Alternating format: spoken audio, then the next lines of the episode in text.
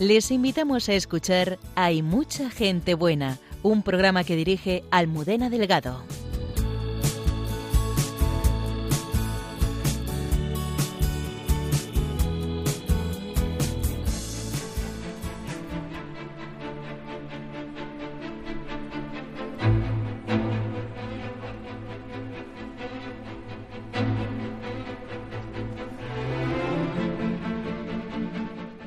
Cuando la medicina no le ofrecía soluciones a sus graves problemas médicos, David recurrió a Dios a través de la intercesión del venerable Isidoro Zorzano, un ingeniero nacido en Argentina que fue una de las primeras personas en incorporarse al Opus Dei. Comenzó una novena en la que se unieron personas de todo el mundo y el último día algo asombroso ocurrió. Nos lo cuenta el sacerdote don Eduardo Ares, que además nos ayudará a conocer la vida de Isidoro Zorzano.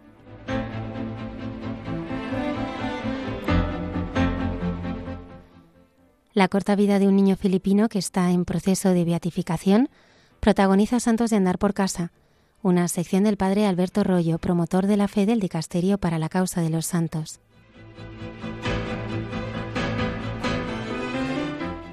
En Roma podemos subir la conocida como Escala Santa. Conocemos su historia con la arqueóloga y biblista Cayetana Jairi Johnson.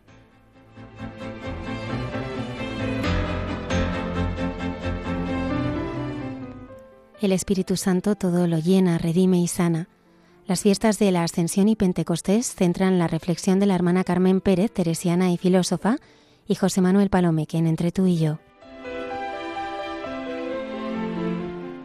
En el tiempo de Pascua toda la Iglesia reza por los neófitos que recibieron los sacramentos de la iniciación cristiana en la vigilia pascual.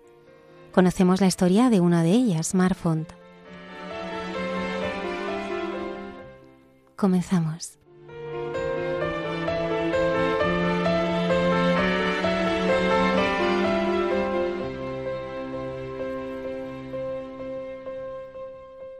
Buenas noches y bienvenidos a nuestro programa. Me acompaña aquí en el estudio Yolanda Gómez.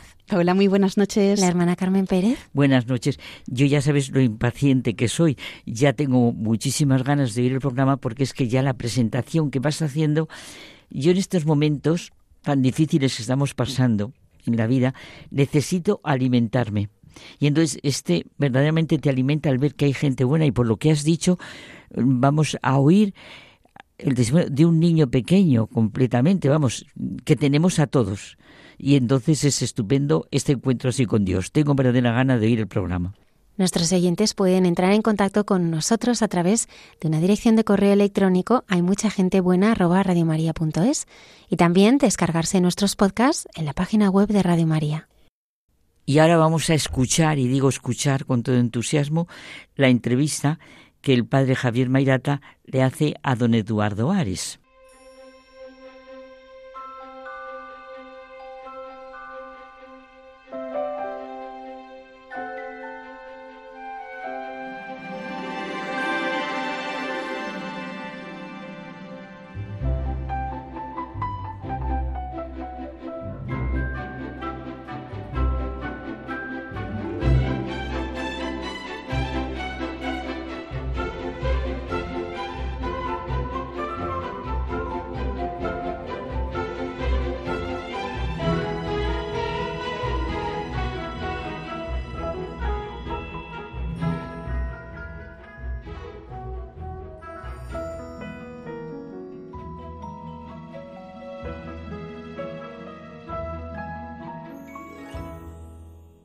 En estas semanas se han multiplicado los mensajes a nuestros dispositivos móviles hablando de una curación asombrosa de un padre de familia, de David, que ha recuperado la movilidad y ha dejado de tener los terribles dolores que tenía.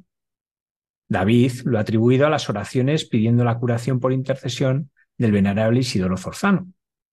Y esta noche hemos querido conocer quién es este laico, ingeniero de Renfe, que vivió en la primera mitad del siglo XX. Para ello nos acompaña don Eduardo Ares, sacerdote de la prelatura del Opus Dei y capellán del Colegio Senala de Madrid. Buenas noches, Eduardo. Hola, buenas noches, Javier. Bueno, lo primero cuéntanos cuál es tu relación con el venerable Isidoro Zorzano. Hombre, soy, yo soy del Opus Dei desde, desde hace años. y Isidoro es como un hermano mayor al que no hemos conocido, más que por tradiciones de familia, por historias que se cuentan. Y, luego pues ha ido creciendo la, devoción, la devoción personal. Hace unos años eh, Isidoro estaba enterrado en la, en la Almudena y hace unos años lo trasladaron a la parroquia de San Alberto Magno, que está en Vallecas, que está cerca de donde vivo, y he tenido ocasión de, ir a hacerle visitas y pedirle favores. Y, bueno, pues ha ido creciendo también una relación más personal con, con Isidoro. Muy bien, como esta noche queremos conocerlo, vamos a empezar por el principio, cómo es la infancia y la adolescencia de Isidoro. Claro, ya te dije, ¿no? Porque cuando me llamaste, oye, podrías venir a hablar de Isidoro, eh, pensabas quizá que era un experto en Isidoro y, te dije que no, que habría que haber llamado a un tal Enrique Muñiz, que ha escrito un libro sobre Isidoro, y entonces, pero yo he procurado informarme, ¿no? Para, para poder contar alguna cosa.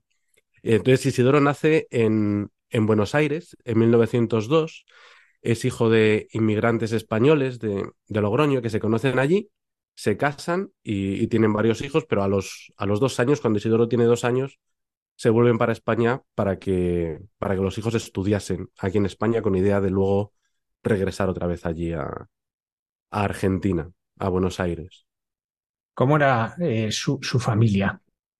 Pues era una familia cristiana, eh, le fue bastante bien, parece, allí en, en Buenos Aires, creo que tenían una empresa textil. Y, pero luego, cuando, cuando llegaron aquí, eh, cuando Isidoro tenía nueve años, el, el, padre murió de, pues creo que era una, una enfermedad, no me acuerdo ahora, pero también es que otro de los hermanos, cuando Isidoro tenía ya 18 años, también muere con unas fiebres tifoideas.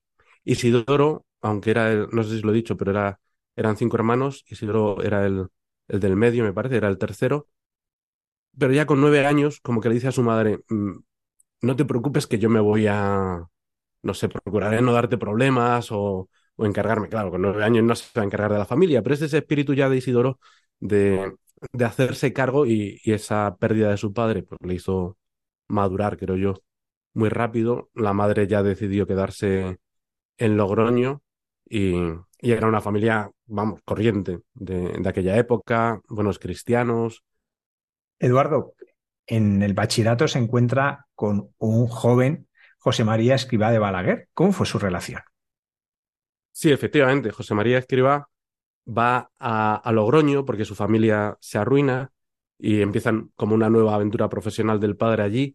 Y allí en las clases coincide con, con Isidoro. Yo creo que cuando tienen pues 13, 14 años, coinciden dos años en, haciendo el bachillerato y como compañeros de clase se hacen amigos, luego pierden más o menos el contacto, ¿no? Aunque yo creo que siguen sabiendo uno del otro, pero, pero sus vidas van, también, van tomando eh, derroteros distintos.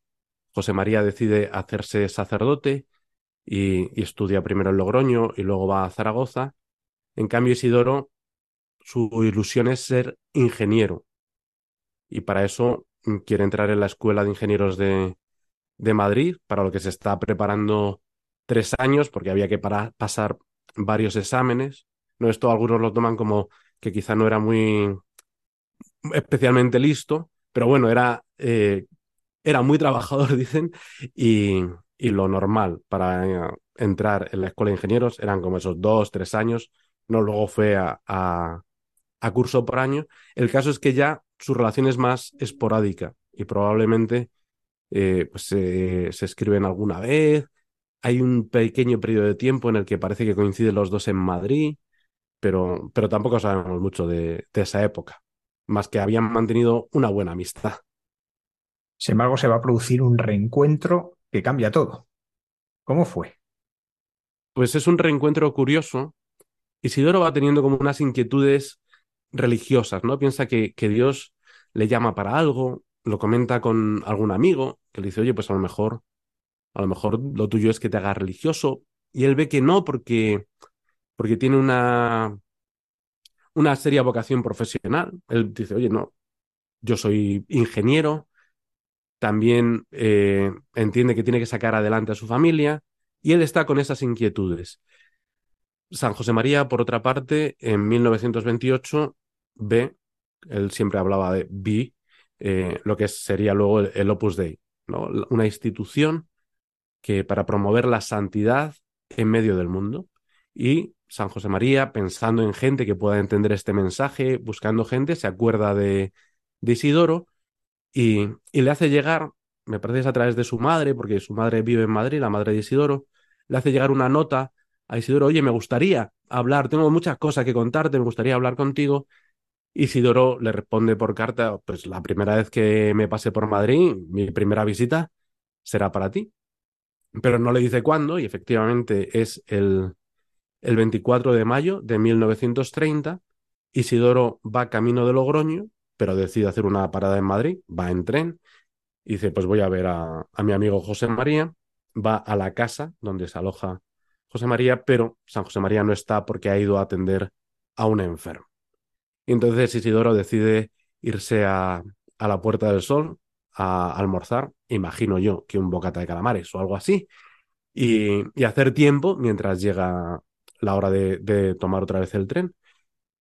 Y José María, San José María, que está atendiendo a un enfermo, siente, él dice que siente una inquietud para salir de la casa y volver a, a, su casa, pero no vuelve por donde sería el camino habitual, ¿no? Tiene ahí como... Y resulta que volviendo a casa por ese otro camino, Isidoro, que ha decidido también darse una vuelta por los alrededores, se encuentra con su amigo José María en la casa, en, no, en la, en la calle Nicasio Gallego. Claro, es una, un encuentro muy casual, un encuentro providencial, y empiezan a hablar y le cuenta a Isidoro sus inquietudes y José María le cuenta eh, lo que es el, el espíritu del, del, Opus Dei, la santificación en medio del mundo, sin dejar el trabajo, es más, santificando el trabajo.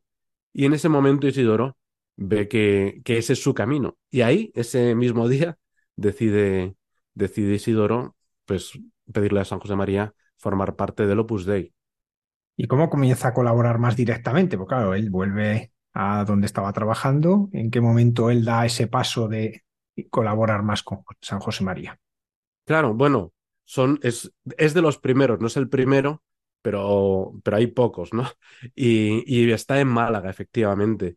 Y después de pasar unos días en Logroño, a donde iba, ¿no? Porque su familia era de allí, vuelve a, a Málaga y, y lo que tienen al principio sobre todo es contacto esporádico, sobre todo por, por carta. Cada cierto tiempo también Isidoro se acerca a Madrid para hablar con San José María. Claro, Málaga-Madrid ahora se hace más o menos rápido. Eh, en aquella época, en tren, pues eran entre 12, 13 horas de viaje. Y además los sábados se trabajaba, o sea que, que quedaba poco hueco, pero a veces iba allí a los, a los retiros espirituales, a hablar con San José María y poco a poco ¿no? va creciendo su vida interior, va como asumiendo ¿no? el, el espíritu del Opus Dei y también San José María cuenta con él para, pues, para algún otro joven que ha pedido la admisión y que está en, en Andalucía, en Linares, eh, se llama José María González Barredo. Isidoro le va a ver de vez en cuando y, y José María, claro, procura apoyarse en, Isidoro, porque Isidoro es de los mayores, ¿no? San José María mm, trata sobre todo a, gente joven, a universitarios, y, y, le supone un, un, buen apoyo, pero hasta 1936 creo que es, eh, sí, un, un mes antes de la guerra civil, eh, Isidoro no va a Madrid a, a, establecerse. Al principio viene por un tiempo y al final se quedará aquí en Madrid para, pues hasta el final de su vida. Como os decía, llegó un mes antes de la guerra civil a ayudar y, y claro, está ya la guerra civil. ¿Cómo la vivieron ellos? Claro, Isidoro tiene un papel muy relevante porque precisamente por su condición de ciudadano argentino, porque ha nacido en Argentina, no se ve involucrado directamente en, en el conflicto y, y tiene, eh, Isidoro tiene la duda de si salir de Madrid evacuado o quedarse, le, le plantea a, a, su amigo y ahora ya su padre espiritual, a San José María, eh, la posibilidad de salir de Madrid, ¿no? aprovechando que San José María le hace ver que vendría muy bien que se quedase en Madrid, que ayudase de enlace, pero que haga lo que le parezca bien, ¿no? Que no, que actúe con plena libertad. Isidoro lo reza y decide quedarse en Madrid.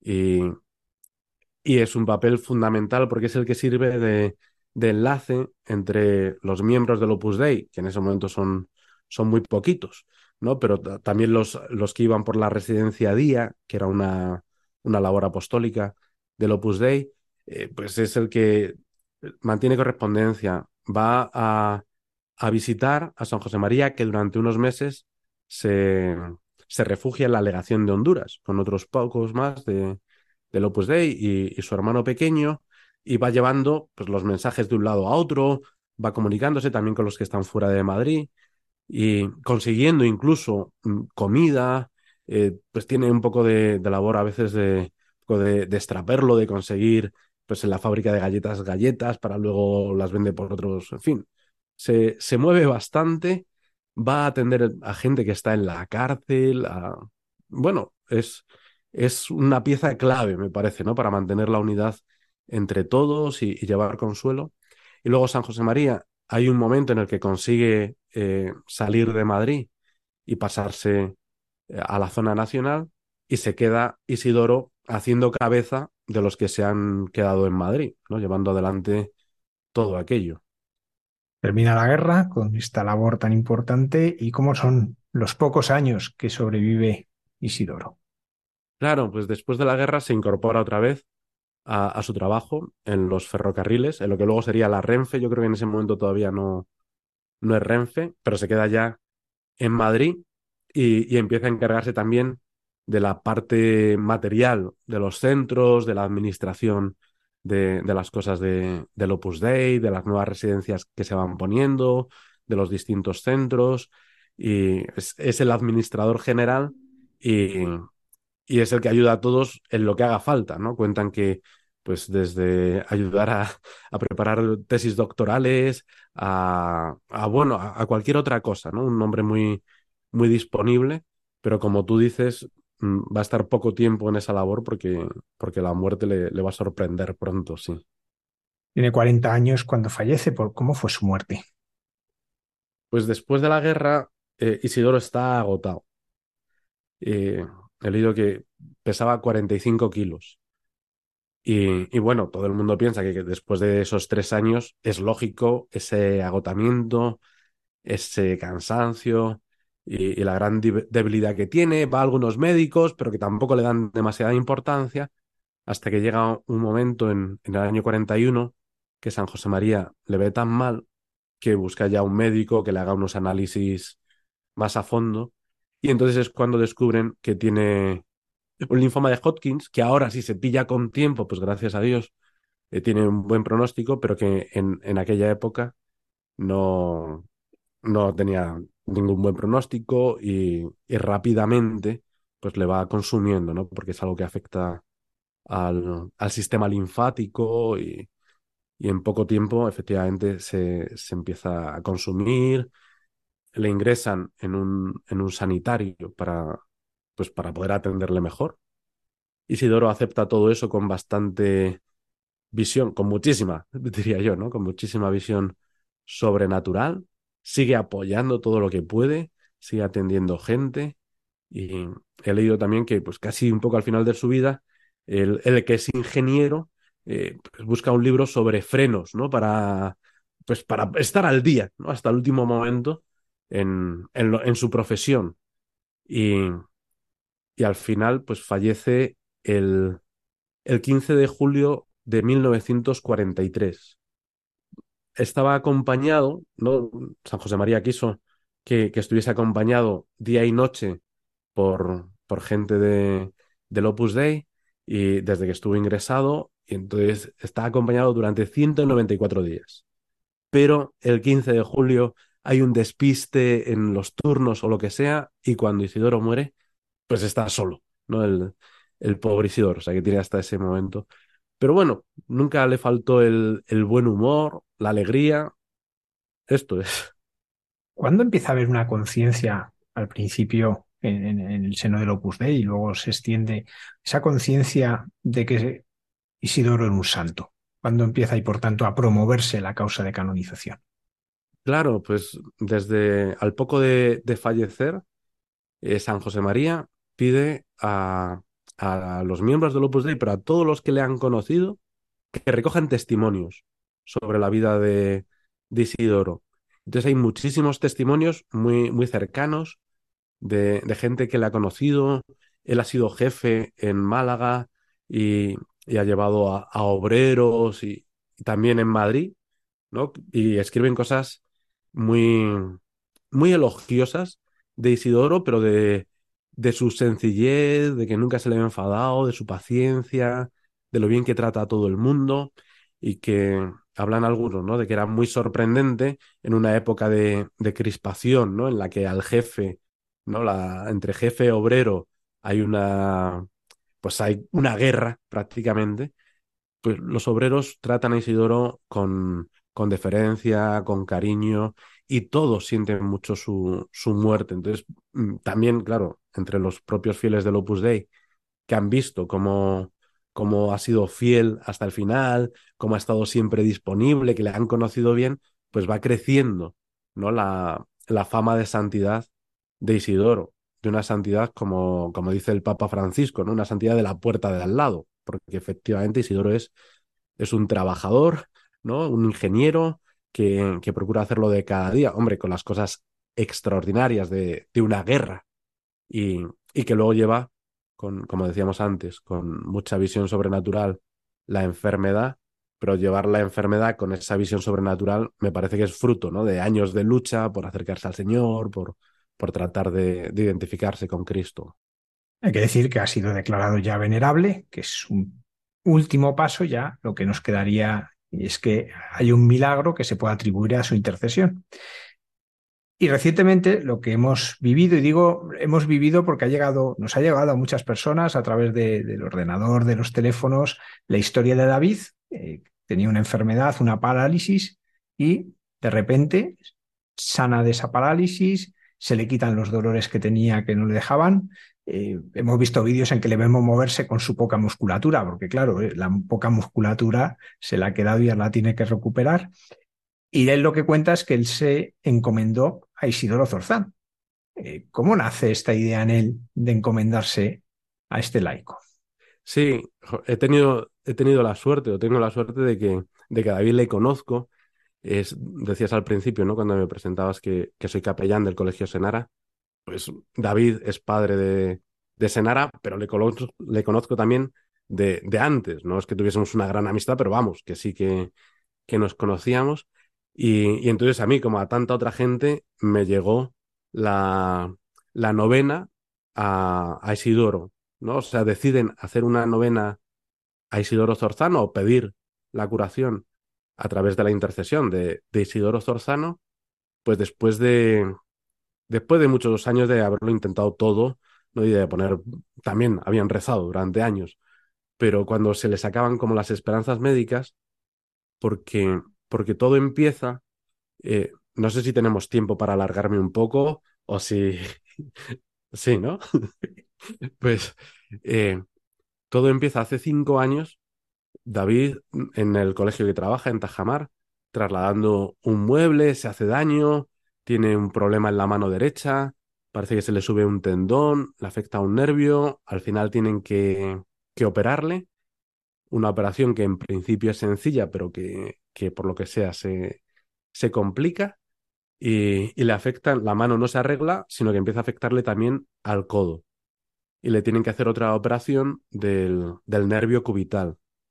Con tan mala suerte que esa operación también se, se complica, sale mal y, y empieza todo un proceso degenerativo. Le empieza a afectar a, David también a, a cosas de equilibrio, los médicos no acaban de, dar con la clave de lo que le está pasando, empieza pues una peregrinación por muchos, eh, muchos médicos, muchas pruebas, y, y, cada vez va peor, y toda la parte derecha se le va paralizando, ¿no? Y estos últimos tiempos ya andaba un poco con apoyado con un bastón, porque ya el, equilibrio lo había perdido del todo, y se había conseguido una silla de ruedas de esta un poco mecánica, ¿no? O sea, con motorcillo y eso. Y, y, unos dolores constantes, como decía. O sea, me contaba que es que eh, todo el día le estaba doliendo. y que conseguía dormir a base de calmantes, tenía una medicación muy fuerte para intentar paliar el dolor, de pues a veces tres horas, ¿no? Y, pero así, un día tras otro, pues claro, eh, estaba bastante destrozado. Y había surgido allí como una, una posibilidad de ponerle un, un neuroestimulador en, en, el codo para paliar más bien el, el, dolor, ¿no? Ya como que la curación estaba un poco descartada porque no sabían ya qué más hacer. Y, y poco antes de, de, la operación, ¿no? David está ingresado en el hospital de día de, La Paz, en la unidad del dolor, le están haciendo pruebas para, de cara a la operación y poco antes de la operación eh, resulta que ese neuroestimulador que le van a implantar, eh, el Ministerio de Sanidad le quita la licitación, ¿no? O sea que no se puede implantar. Y, y claro, por un lado se les viene el, el, mundo encima. Y entonces, pues ante la falla de los medios humanos, David decide eh, incrementar los sobrenaturales. David, que está casado con Teresa y tienen cinco hijos, eh, son de, de, Vallecas. Bueno, David es más de Vallecas, Teresa más bien de Moratalá, pero bueno, viven allí en Vallecas de toda la vida y, y tienen también relación con Isidoro, porque como decía al principio, eh, los restos mortales de Isidoro los trasladan a San Alberto Magno también para favorecer la devoción a Isidoro, para que sea más fácil acercarse, pedirle cosas. Y en la familia le tienen devoción porque le han ido pidiendo cosas y les ha hecho otros favores, pues para comprar una casa o para, en fin, tienen cierta devoción. Y entonces David le dice a Teresa que, que ha pensado que van a hacer una novena, una novena a Isidoro y, y Teresa cuenta con, pues con bastante humildad, me parece, porque que, que a ella no le parece. No, ella es una, es una mujer de fe, pero, pero bueno, ha rezado muchas, ha rezado muchas novenas por mucha gente que no han funcionado o que aparentemente por lo menos no ha ocurrido lo que, eh, lo que pedían. En, en, la novena, él dice, pero bueno, yo la rezo porque tú me lo pides. Y entonces es cuando hacen ese mensaje que ha corrido también por, por redes, que ha llegado a, a muchísima gente, pidiendo oraciones para, como decía David, pues para que me cure y ya está, ¿no? Y, pueda volver a, a trabajar. Isidoro, digo Isidoro, no, David. David me contaba que el día antes de empezar la novena fue allí a San Alberto a, hablar con Isidoro. Le dijo, Isidoro, o haces algo, o te, ya, o, o te vas buscando otra sede, bueno, en concreto decía, o te vas al Espíritu Santo, que es otra iglesia que hay en Madrid, ¿no? que, que llevan sacerdotes de los o te vas al Espíritu Santo porque este es mi barrio. Un poco amenazante, no es tan matón, pero bueno, llega un momento que, que uno ya hace lo que sea. Y, y empiezan a rezar la novena y David me cuenta también que, que la primera sorpresa es lo que se extiende a la novena, lo que llega, que le escribe pues una chica de, de Kenia, que le dice, mira, mmm, yo hace tiempo que no rezo, pero esto me ha llegado y me voy a empezar a, rezar y por lo menos por esto. Le también otra chica de, de México que le dice, oye, aquí eh, queremos hacer una novena, pero bien, que haya a todas horas alguien encargado de rezar por lo menos una, de, una estampa. Y entonces le cuenta que consigue como 500 personas para ir rezando esa novena por turnos. Y me decía, no me acordaba más o menos, pero dice, de esas 500 personas como el 2% eran cristianos, ¿no? Practicantes. El otro, bueno, pues vamos a, a rezar. O sea, ya solo eso. Y, y también escribe Teresa el, día 3, porque lo, lo cuelga ahí en Instagram, el día 3 de la novena, escribe Teresa un post en Instagram en el que reconoce esto de, mira, no quería yo rezar por, no, no lo veía, no me digáis por qué, pero no, no lo veía. Y, eh, sin embargo, dice, ya en, como se le ve el, tercer día, que hay que volver a ser un niño y a rezar con confianza. Y entonces ya ha cambiado el tono. Es, pero me sorprende porque, porque no sabe cómo va a acabar la novena. ¿no? Y, y, así siguen esos días. La novena acaba el, el 6 de mayo. El 6 de mayo, el otro día, vamos. Y, y ese, el día anterior, David está ya muy mal. O sea que como los dolores van cada vez a peor, ese día está en un funeral, pero no puede acabar el funeral, le llevan a, casa, pero al día siguiente se había comprometido con, unos, con un amigo a ir al Escorial, que tenían que hacer unas gestiones que David les podía ayudar. O sea, er, era, era una mudanza para la que David no les podía ayudar, pero sí había que recoger cosas y dejar, porque era de una empresa y entonces David sí que les podía orientar un poco con, con el material que compensaba guardar o demás. De camino hacia el Escorial, con, con su amigo Carlos, a las, pues como a las doce y media o así, dicen, ¿no? Eh, Carlos ve que, David empieza como a, a tocarse la pierna, y entonces, oye, ¿estás bien? ¿Te, pasa algo? Y porque iban hablando, eh, David dice, íbamos hablando de pájaros y flores, ¿no? O sea, que no estaban allí con... Eh, acababa la novena ese día.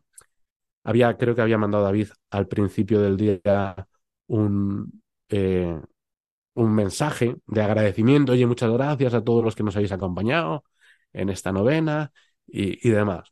Pero ahí eh, David le dice a su amigo, oye, es que estoy, estoy sintiendo una especie de hormigueo, o sea, algo está pasando, ¿no? Es, él dice que es como un parto, claro, no tiene experiencia de parto, pero eh, esto es como un parto, me dice, ¿no? Y, y entonces deciden parar, deciden parar en, en, una gasolinera y su amigo le dice, oye, a mí me queda por rezar la, la última la última estampa de la novena. La estampa es la oración, no hay una oración con una foto de Isidoro, una pequeña estampa, ¿no? que por detrás tiene un, un resumen de la vida de mucha emoción. Y, y, salen, salen del coche, sale Carlos, va hacia el otro lado para ayudarle a salir a David, para darle el bastón, para... Pero David consigue salir por su propio pie.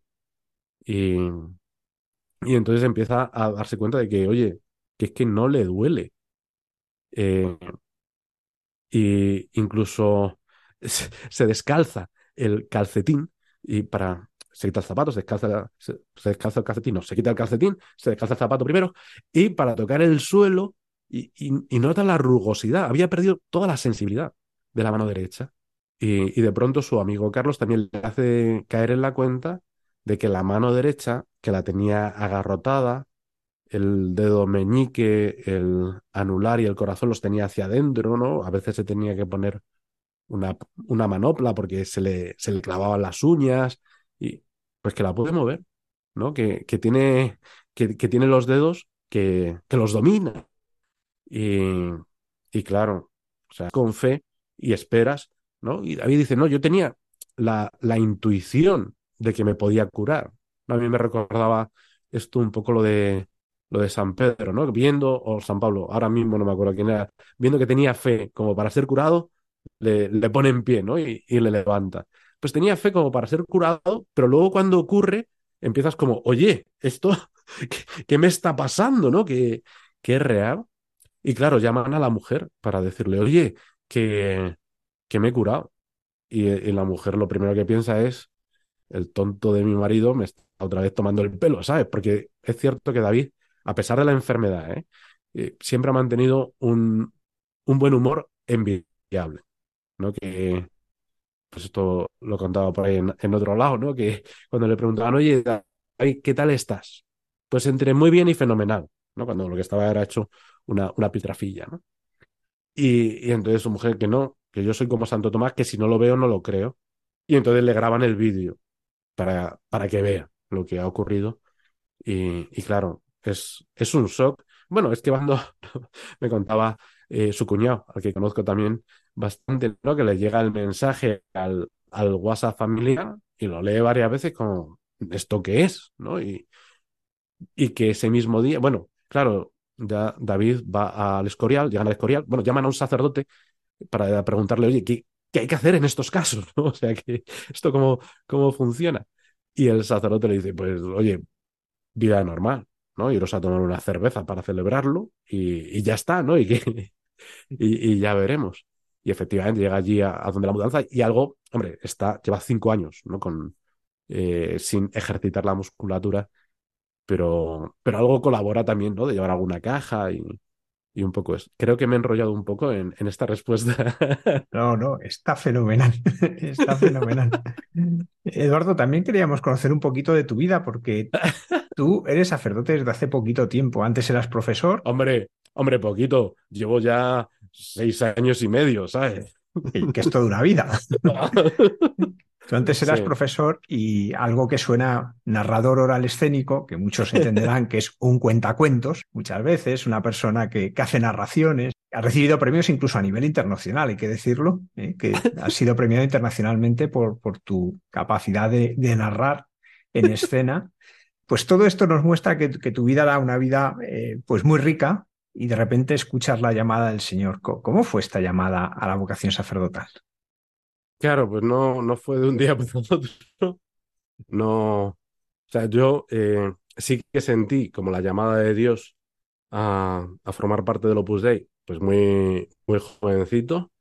Eh, me dio mucho miedo, claro, o sea que no, porque era, eh, yo soy agregado del Opus Dei, que es una entrega total al Señor en, en medio del mundo, ¿no? Vivir el celibato apostólico y, y luego mi camino fue, hice filología clásica, que, que claro, muchos me decían, pero, pero Eduardo, ¿cómo haces filología clásica? Te vas a morir de hambre. Que son los mismos que luego me decían, Eduardo, pero qué gordo estás. Y entonces me encaminé a la, enseñanza, porque también era algo que, que me apasionaba, que me gustaba. Estuve en unos, unos años en un cole de Madrid, de fomento, que se llama Los Olmos. Ahí estuve 10 años. Y, y decidí pues, dar el salto a, a la enseñanza pública. ¿no? dejé los olmos y estuve un año preparándome las oposiciones. Yo quería hacer las de latín y griego, pero en octubre salió la previsión de, de plazas que decía que para latín y griego no había ninguna plaza, pero que para lengua había, había 300. Y como había estado dando lengua y como también me encanta la lengua, la literatura y demás, pues me, presenté a las de lengua y, y gracias a Dios la saqué. Y, y entonces, pues, mm, conseguí mi, mi, puesto de profe en, la escuela pública, ¿no? En, estuve primero en el Instituto Valdebernardo, de que tengo muchísimos buenos recuerdos. Y luego me dieron el destino definitivo en el Anselmo Lorenzo, del que tengo también muchísimos buenos recuerdos. Al final solo están dos institutos, fueron siete años, ¿no? Los que me dediqué allí a, la pública, pero claro, cuando sacas la oposición, o yo por lo menos cuando saqué la oposición de funcionario, pues ya saben, ¿no? Esto es para toda la vida. Es funcionario, ya había solucionado mi, mi futuro profesional en, en algo que además me encantaba y que me parece que, que hace falta también gente con, con ideales cristianos eh, pues en, en, medio del mundo, en cualquier circunstancia, ¿no? Y que cuadraba bien con mi vocación al Opus Dei, pues ser, ¿no? Buscar la santidad en medio del mundo, pues intentar buscar la santidad siendo, siendo profe. Y, y ahí pensé yo, de verdad que se me había acabado como el, el recorrido profesional, pero la verdad es que el señor iba trabajando, iba trabajando por dentro eh, desde mucho antes. Porque, yo qué sé, algún día, alguna vez se te ocurre ser sacerdote, que procuré ir aparcando en, en un cajón de, de, la memoria, del corazón, que a veces, a veces surgía, ¿no? Y volvía. Y claro, es algo personal, lo que me, costaba hablar, ¿eh? Y tampoco contaba yo muchas cosas. Sí que en algún momento, ¿no? La persona con la que, que llevaba también que me ayudaba, que me acompañaba ¿no? en la dirección espiritual, pues le dije, me dijo, oye, pues mira, tú escribe una carta al prelado del Opus Dei diciendo que tienes esta inquietud y ya está. Y, escribí esa carta y ya me olvidé, ¿no? Porque ya fue, mira, señor, yo ya he dado el paso, si tú quieres alguna cosa ya... Y ya está. Y me olvidé, pero que me olvidé, ¿no? Porque luego llegó pues hasta la, eh, la plaza, la pública y, y, ahí estaba yo tan contento cuando un día, hablando con, pues con uno de los directores de la obra, bueno, que había hablado otras veces, ¿no? De distintas cosas, de repente me, me sacó el tema de, oye, tú no te has planteado nunca eh, que a lo mejor el Señor te puede llamar al, al sacerdocio. Y dije, no. y recuerdo es que estábamos hablando en una salita y, en ese momento llamaron. ¿no? Alguien llamó a la puerta y entonces este con el que estaba hablando salió allí a abrir y, y a mí me entraron todos los sudores del mundo, me quité el jersey, no, empecé ahí porque de repente se me venía algo que, que no esperaba. Y, ya volvió, seguimos hablando, hombre, pues bueno. Dije, dame tiempo, dame tiempo. Eh, pues no sé, espero octubre. Pues tengo un curso de retiro en, en diciembre. Déjame que lo rece y ya te digo. Y, pero no lo sé. Bueno, el caso es que a, las, como a las dos semanas, no le llamé para decirlo, oye, yo creo, yo creo que, que puede ser, ¿no? Tampoco. Y entonces, eh, pues ya acabé eh, los estudios de, teología y de filosofía, que sí que llevaba haciendo, ¿no? En convivencias, en verano, pues durante, pues durante muchos años, ¿no? Son estudios que, los fieles del Opus Dei que, que quieren, bueno, los numerarios lo hacen todos, los agregados, pues los que quieren, eh, van teniendo esa, esa formación teológica y acabé las asignaturas que, que me quedaban, di, un apretón y, y me fui al seminario que tenemos allí en, en Pamplona. También con, no sé, una vez tomada esa decisión, yo diría con toda la paz del mundo, de que si no es lo mío, ya me lo dirán, ¿no? Y me vuelvo al instituto tan contento, ¿no? Pedí una, una excedencia y ahora sigo, ahora sigo de excedencia. Al final se ve que, que sí, que el Señor quería, ¿no? Que, que fuese por este camino. Y, y la verdad es que, por un lado, uno dice, hombre, ¿cómo no he dado este paso antes? Pero por otro lado dice, oye, pues todo, todo es para bien, también me ha venido muy bien la, la experiencia, ¿no? De, de profe de instituto. Y entonces ahora, eh, yo suelo decir en, medio en broma, medio en serio, ¿no? Que, que la ilusión de mi vida es eh, vivir como un cura teniendo mentalidad de funcionario, ¿no? Porque la mentalidad de funcionario es el servidor público, el que está abierto a todos, ¿no? El que no discrimina a nadie porque está para todos y entonces, oye, eso es lo que quiero y vivir como un cura que es, pues, procurar eh, predicar mm, los sacramentos, ¿no? La vida propia de, de un sacerdote. Entonces ese es mi ideal de vida de momento y espero que hasta el final de mi vida, claro. Escuchándote contar la historia de David, hemos entendido por qué te premiaron, por contar historias. Tú que eres narrador oral escénico, que cuentas historias, que cuentas cuentos, ¿cómo conectas esto ahora con predicar el Evangelio? Claro, antes has dicho, y, me ha gustado porque, eh, porque es como el nombre técnico, ¿no? Yo soy narrador oral escénico. Pero luego has dicho, bueno, lo que se entiende como cuentacuentos, ¿no? Y, yo sé que eso es una palabra que, que en España es con toda, no sé, cariñosa y se dice, pero quien me enseñó a contar cuentos, que es Francisco Garzón Céspedes, que es cubano, lleva en Madrid, somos muy, muy amigos, pues no soporta la palabra cuentacuentos, porque en algunas zonas ¿no? de, de Hispanoamérica y tiene un matiz más peyorativo, ¿no? De como el, aquí el cuentista, oye, tú eres un cuentista, ¿no? No como si el que siempre, siempre pone el ejemplo de el que toca el que toca el violín no es un tocaviolines, ¿no? Es, es un violinista. Entonces, bueno, soy contador de cuentos y, y claro, es que al final eh, miras para atrás y dices, oye, qué bien me ha venido esto, ¿no? Porque eh, yo aprendí a contar cuentos porque en la facultad asistí a un espectáculo de cuentos que era para público, para público adulto, porque la gente tiene muy asociado cuentos para niños. Y, y no. O sea, que sí, que puede haber para niños, pero también puede ser cuentos con público adulto. Hice varios talleres con, con este Francisco, me apasiona contar cuentos y es algo que luego me ha venido muy bien. No estoy tan entrenado para hablar en la radio y me acelero y hablo muy deprisa Pero, pero claro, contar cuentos es algo que, que te ayuda y es que el mejor contador de cuentos, el mejor contador de historias de la humanidad es, es Jesús, que tiene unos cuentos y unas parábolas fantásticas. Entonces ha sido como, oye, algo que, que me ha venido muy bien para la labor a la que me dedico ahora. También hay un salto, porque de profesor pasas a ser capellán. Eh, ¿Cómo se vive ese salto? ¿no? Y esa, sobre todo en la relación personal, que es la que tal vez más llama la atención. Claro, tienes la ventaja de que sigues en el mundo de la enseñanza, ¿no? O sea que yo no me, me he desligado de la enseñanza, de estar con, con gente joven, que eso siempre te, te rejuvenece. A veces la gente me pregunta si no echo de menos dar clase y, y entonces cuando me entra un poco la morriña, la nostalgia de dar clase, procuro acordarme de, de las horas de corrección, de las juntas de evaluación, de los claustros y se me pasa.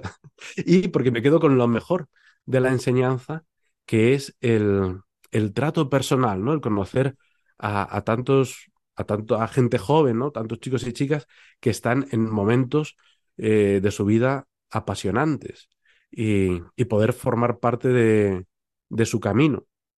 Eh, hace poco estuve en una reunión de antiguos alumnos de los Olmos, o sea, del primer cole en el que empecé.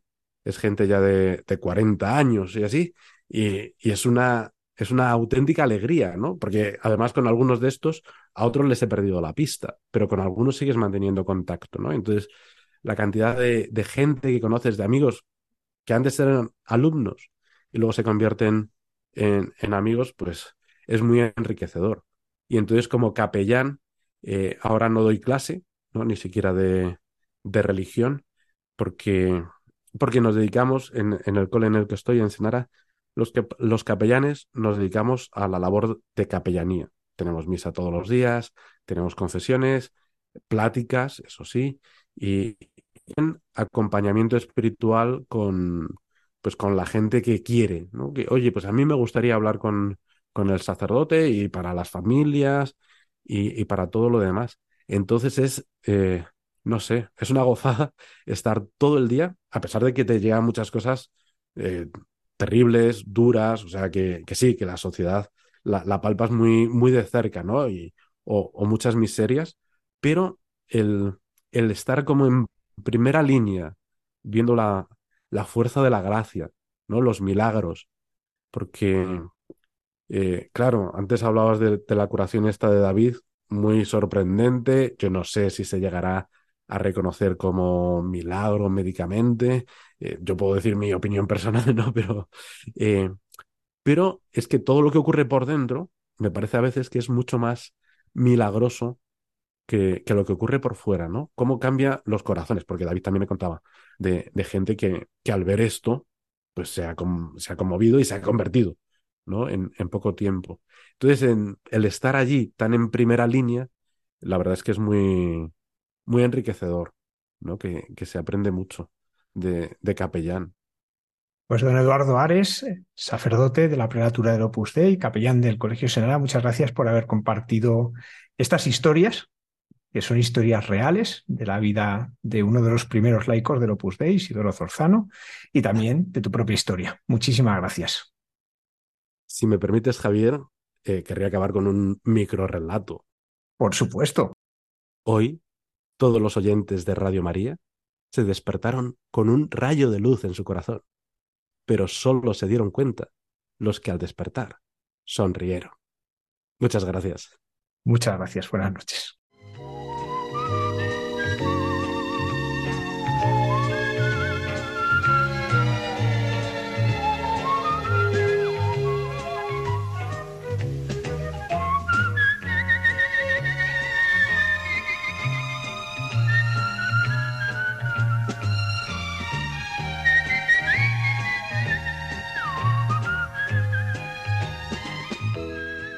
Escuchas Hay mucha gente buena con Almudena Delgado.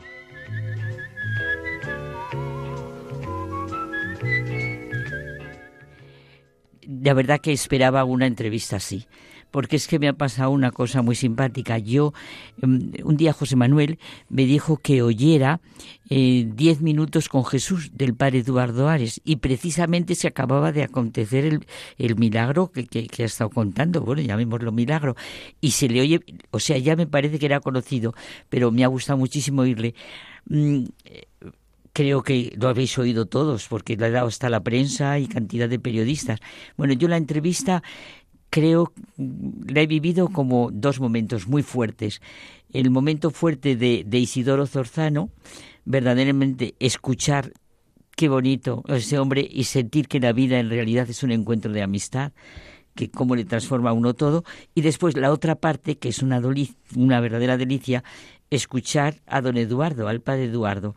Y a mí lo que me ha transmitido toda la entrevista es unas palabras de Benedicto XVI, que no se empieza a ser cristiano por una decisión ética o por una gran idea, sino por el encuentro con un acontecimiento, con una persona que da un nuevo horizonte a la vida y con ella una orientación decisiva, que es lo que le pasa a todos.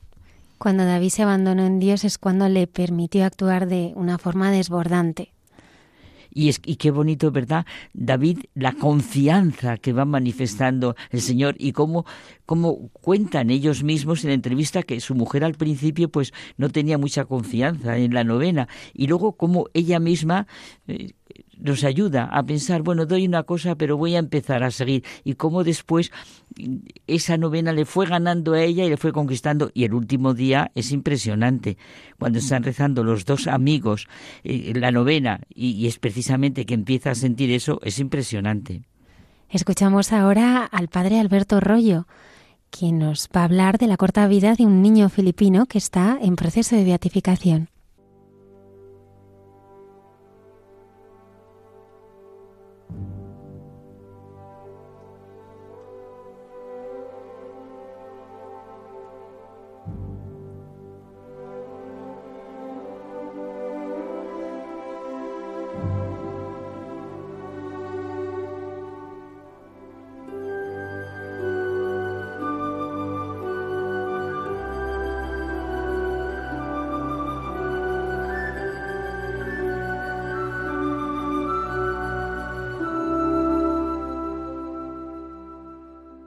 Vamos a hablar de un siervo de Dios, un niño que vivió y creció en la completa pobreza.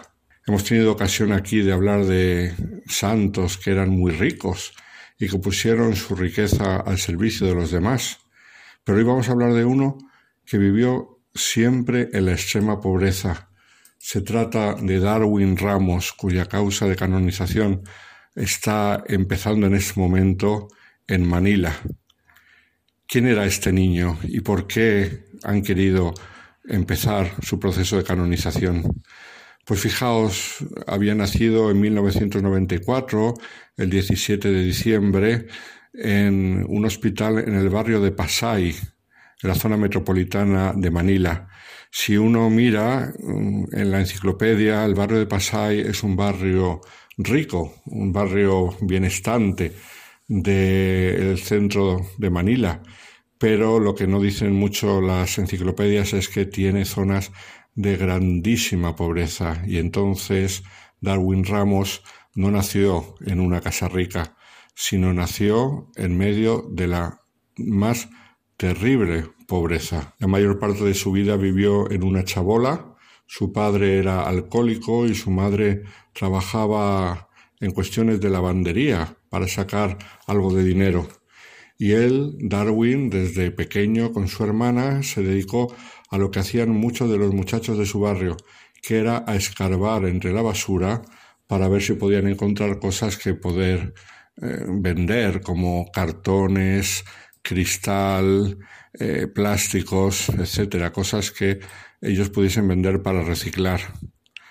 Cuando tenía cinco años se le manifestó una enfermedad mm, terrible que era que poco a poco las piernas se le hacían más débiles.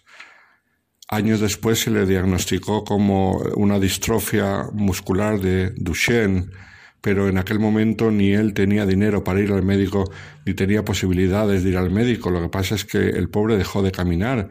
Entonces, ¿qué es lo que pasó? Pues que su padre dijo, esta es una ocasión para sacar dinero. Entonces cada día, por la mañana, le llevaba a la entrada de una estación de metro cerca de su barrio, la estación de metro de Libertad, y allí le colocaba hasta por la tarde para que pidiese limosna. Y el pobre Darwin se pasaba todo el día pidiendo limosna muerto de vergüenza porque lo pasaba muy mal. Eso sí, le llovía el dinero, pero ese dinero casi todo lo gastaba su padre en alcohol. Solamente dejaba una parte mínima para que la familia se pudiese mantener. Y Darwin era feliz porque aunque su padre le quitaba el dinero para emborracharse, se daba cuenta que por lo menos algo de dinero iba para su madre y para sus hermanos para mm, poder sobrevivir. Y entonces ocurrió una cosa providencial. Cuando Darwin llevaba ya un par de años pidiendo limosna todos los días en la estación de libertad, se acercaron unos voluntarios que llevaban tiempo observándole y que pertenecían a la Tulay Kabatan Foundation. Esta fundación eh, fue organizada por un sacerdote católico, el misionero francés Mathieu Duché, que desde hacía años llevaba cuidando de niños pobres por las calles de Manila.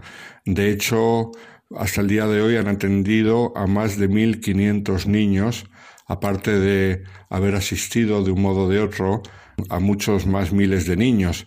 Pero en los distintos centros que ellos tienen de acogida de niños, más de 1.500 niños, y entre ellos Darwin Ramos han recibido ayuda. Concretamente, a Darwin le propusieron llevarle a un centro para niños con minusvalías en Quezon City, que es el norte de la ciudad de Manila. Y allí que fue. Allí es donde se le diagnosticó por primera vez eh, el mal que tenía y allí es donde le estuvieron curando y cuidando durante años hasta su muerte.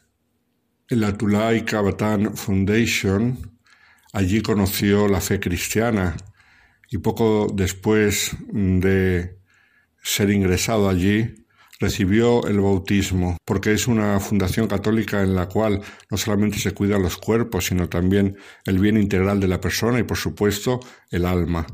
Allí poco a poco se fue conociendo la interioridad de este muchacho, el cual, cuando conoció la fe cristiana, su vida cambió completamente.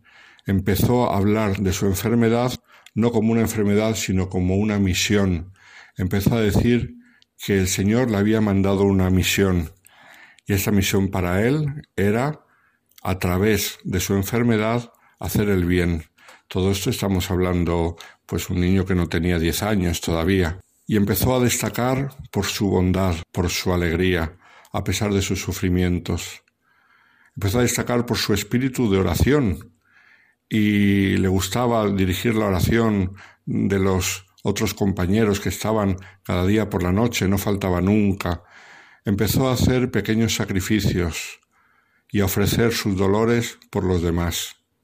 El padre Mathieu Dochez, el fundador, explica cómo el niño empezó a hacer pequeños actos y gestos de amor en la gratitud, con una constante sonrisa. A los que convivían con él, adultos y niños, les impactaba su amabilidad y que nunca se quejara, el enfermero a su cargo estaba asombrado de que Darwin siempre cuidaba más de él que al contrario. Se hizo famoso entre todos los niños por su bondad. Explican aquellos que han promovido su causa de canonización, esto es, la fundación, que era rápido en perdonar. Un día uno de los compañeros empujó jugando su silla de ruedas y Darwin cayó de bruces al suelo y acabó con la cara llena de heridas. Lo primero que dijo fue, no os preocupéis, no lo ha hecho adrede. Y ya desde principio había perdonado de corazón. Darwin llegó a un nivel más elevado de alegría, explica el padre Dochet, poniendo en primer lugar a los demás. Aprendió a olvidarse de sí mismo en vez de buscar atención con su enfermedad. Esto era parte de lo que él llamaba su misión. E incluso llegó a un nivel de alegría en el que, que no puede buscarse con grandes esfuerzos, sino que se recibe humildemente con la gracia de Dios y que consiste en compartir la intimidad del sufrimiento de Cristo. Todo esto lo explica este buen misionero francés que le conoció profundamente, conoció bien su intimidad y que ha dado testimonio de ello. En cierta ocasión le dijo, ¿Sabes, Padre? Creo que Jesús quiere que aguante hasta el final, como él hizo. La enfermedad poco a poco fue debilitando su cuerpo. No era extraño que si tenía alguna emergencia médica tuviesen que llevarle al hospital, y de hecho tuvo distintas visitas al hospital hasta una de la cual ya nunca volvió. Y sin embargo todos los que vivieron con él decían que sacaban fuerza de su debilidad. Sus últimos años de vida, físicamente ya no podía hacer nada, pero los que lo conocieron dan testimonio de que irradiaba una increíble fortaleza. Su cuerpo estaba reducido a tan poco que su corazón solamente estaba lleno de amor. Su cuerpo no daba para más, pero ese poquito que daba el cuerpo lo tenía lleno de amor. Como hemos dicho, en uno de sus viajes al hospital, Darwin ya no regresó a la fundación. Estamos en septiembre del 2012. Ingresó una vez más por problemas respiratorios. Y entonces, en esa semana, a pesar de ser septiembre, él vivió una auténtica Semana Santa, porque ingresó en un lunes y entonces fue intubado en aquel mismo día. Y estuvo resistiendo poco a poco hasta que llegó el jueves. Cuenta el misionero francés que el día de jueves estaba el pobrecillo muy agitado y le dijo al sacerdote, tenemos que rezar. El sacerdote respondió, por supuesto, Darwin, pero siempre tenemos que rezar. Y le dijo Darwin, pero hoy de modo especial porque estoy luchando. El sacerdote le preguntó, ah, claro, estás luchando contra la enfermedad. Y él respondió, no, estoy luchando contra el demonio. Aquel día tuvo una lucha espiritual muy fuerte, el pequeño. Y entonces ese mismo día recibió la unción de los enfermos y se quedó tranquilo. Al día siguiente, septiembre 21, viernes, tenía apariencia tranquila y una gran sonrisa. Y entonces allí escribió las dos últimas frases. Como ya no podía hablar desde hacía tiempo, se comunicaba por escrito. Y esas dos últimas frases escritas el viernes de esa semana fueron Muchísimas gracias, soy muy feliz. Al día siguiente, sábado, pasó con gran paz el día y el domingo de aquella semana entregó su alma al Señor. Su ejemplo cundió de modo maravilloso por toda la zona de aquel barrio de Manila y por donde estaba la fundación Quezon City y por eso esta fundación y mucha gente que conoció ha pedido que sea glorificado y llevado a la gloria de los altares un niño pobre que vivió pobre y enfermo que nos recuerda que la santidad no se trata de hacer muchas cosas, no son grandes esfuerzos, sino sobre todo aceptar la voluntad de Dios en nuestra vida y poner nuestra pobreza al servicio de los demás. Muy buenas noches a todos los oyentes de Radio María.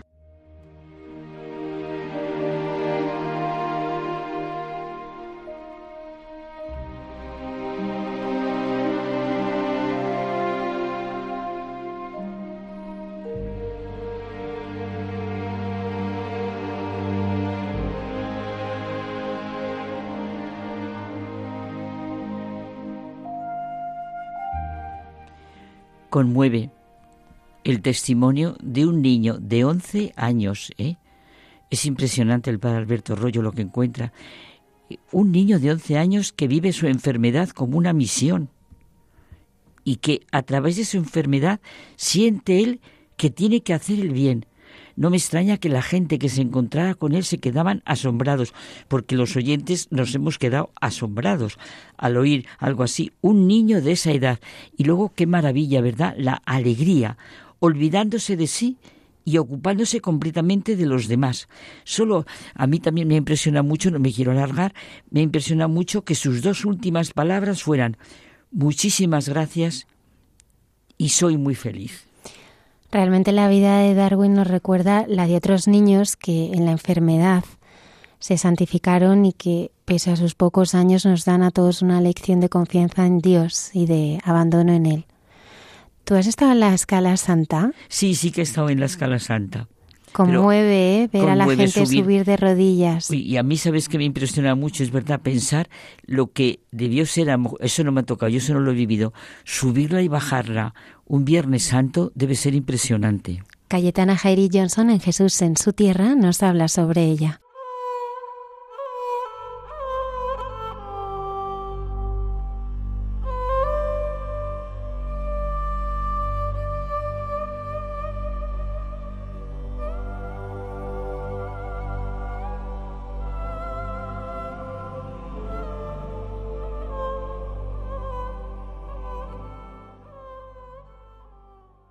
Buenas noches de paz y bien, queridos amigos de esta sección llamada Jesús en su tierra de Radio María. Y bien, eh, vengo pues eh, sumamente fascinada eh, de un viaje reciente hace unos 10 días a Roma por cuestiones de trabajo, aparte de disfrutar también la ciudad santa de la cristiandad, pues vengo fascinada porque me impresiona vivamente un lugar muy concreto eh, que es eh, la escala santa. ¿Y qué es esto de la escala santa?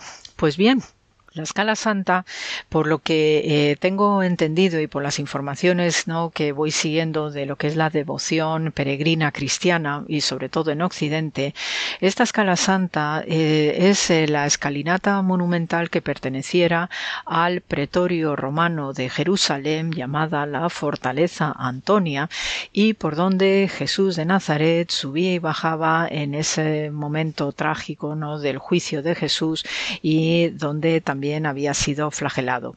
Entonces, em, según la veneración de este lugar en Roma de la Scala Santa, pues em, eh, se conserva ¿no? este conjunto de 28 peldaños eh, que fue traído mm, al imperio romano de entonces, ¿no? a Roma por parte de Santa Elena, la madre de Constantino el Grande, en el 326 y se va a Mm, a, utilizar precisamente como una de las vías de peregrinación eh, romeras, eh, que esa es la manera de identificar al peregrino de Roma, en eh, los circuitos ¿no? que paulatinamente, pues gracias a la devoción de Constantino el Grande y Santa Elena, ya una vez que se había formalizado ¿no?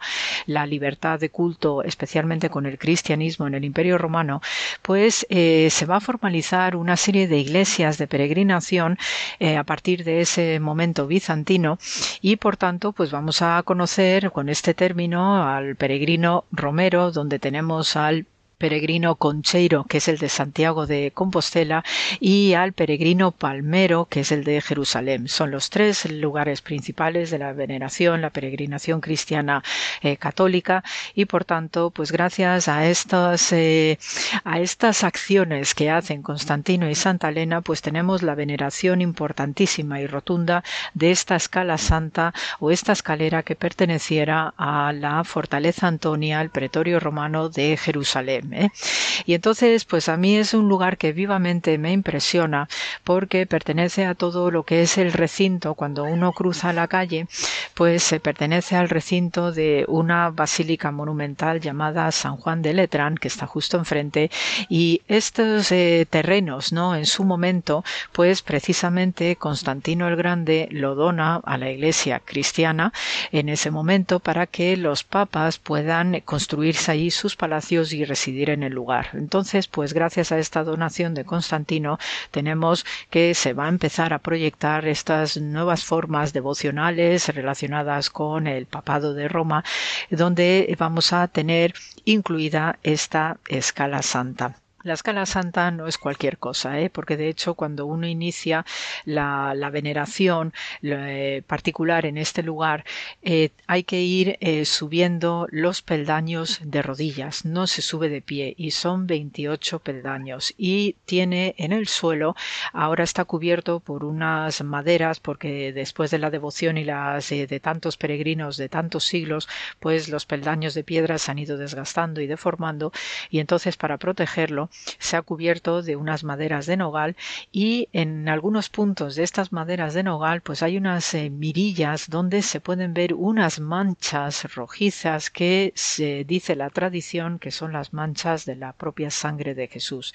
Entonces uno va pues ascendiendo de rodillas estos 28 eh, peldaños y cuando llega arriba del todo pues se va a encontrar con el Santa Santorum que es una capilla especial que utilizaba solamente el Papa de Roma y allí se conserva una imagen de Jesús como Salvador que es el eh, Jesús Aqueropita y Con respecto pues a la escala santa, ¿no? Pues cuando uno ah, hace el ascenso, ¿no? Desde la parte inferior para llegar a esta parte superior donde está esta capillita especial, el Santa Sanctorum con este, este retrato, ¿no?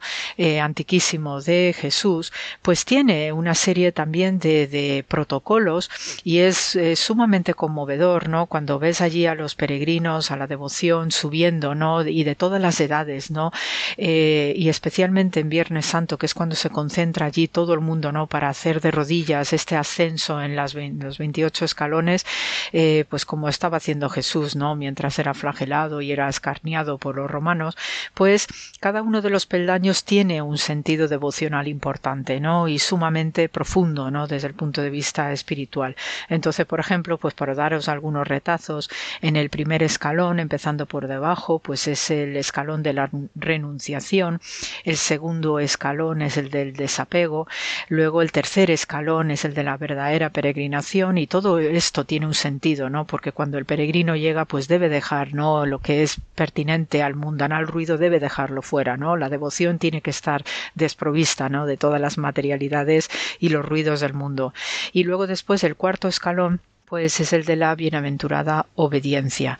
Entonces ahí es donde pues uno hace las meditaciones sobre la historia de un ladrón penitente, luego pues se hacen también recuentos de historia sagrada, ¿no? La historia de Laurencio, la historia de Isidoro, la historia de Macedonio, o sea que hay una serie ¿no? de protocolos fascinantes donde pues poco a poco uno va haciendo pues lo que es una penitencia, también lo que se el séptimo escalón por ejemplo es el de la aflicción purificadora, luego el octavo escalón es el de la eh, es el eh, mansedumbre y todo esto pues va dando no la superación paulatina conforme uno va haciendo no todas estas plegarias pertinentes por cada escalón donde cuando llega uno hacia el final pues es el escalón de la oración y para terminar con el último escalón ya en la capilla santa de la caridad, la esperanza y la fe.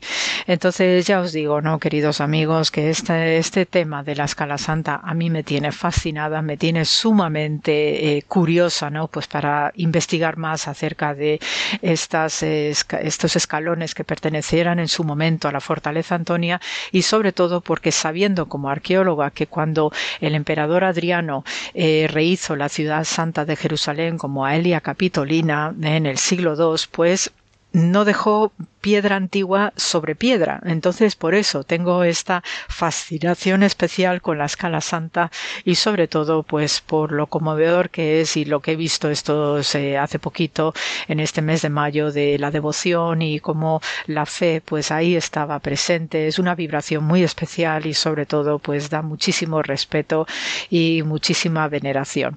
Así que con este programa de hoy, pues se os manda muchísimo amor y no sin felicitaros pues un enorme y precioso Pentecostés. Hasta la semana que viene.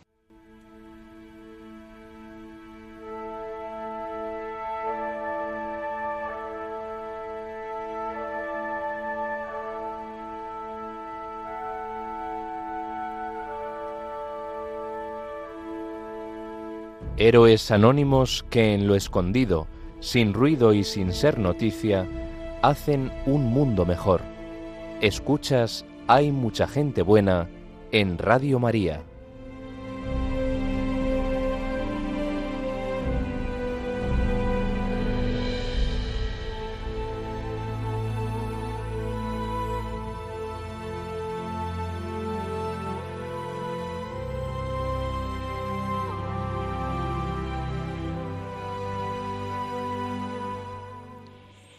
A mí ya sabéis que me gusta mucho Cayetana y además siento una gratitud enorme hacia ella y quiero como manifestárselo desde aquí. Hay cantidad de amigos que a mí me han dicho que Cayetana les enseña a ver a mirar lo de Tierra Santa. Y hoy se aprende muchísimo, hemos aprendido, porque yo sí que había subido la escalera, pero ¿y cómo te hace recordar, verdad, todo lo que hizo el emperador Constantino y lo que hizo mm, su madre, Santa Elena? Es una preciosidad y va subiendo los peldaños, claro, que nos enseña a subir y a bajar. Y además, el último peldaño, ¿cómo te hace sentir la fe, la esperanza y la caridad? ¿Qué vamos a escuchar hoy en Entre tú y yo? Pues mira, con el tiempo que estamos viendo, los días que estamos viviendo hoy, esa semana que hemos vivido, José Manuel y yo hemos estado pensando mucho y sintiendo muy fuerte lo que es la ascensión del Señor que se marcha bendiciendo y la venida del Espíritu Santo. Y nos vamos a centrar en esto.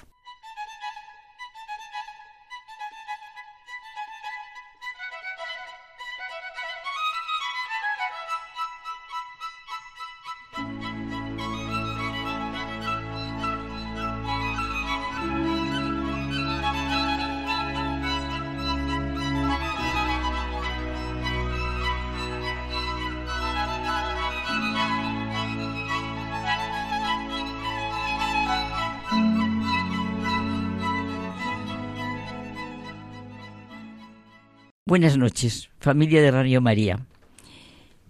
Y ahora al diálogo de intimidad entre José Manuel y yo, que claro, hoy nos vamos a centrar entre las dos grandes celebraciones que estamos, entre la ascensión que hemos vivido y la venida del Espíritu Santo.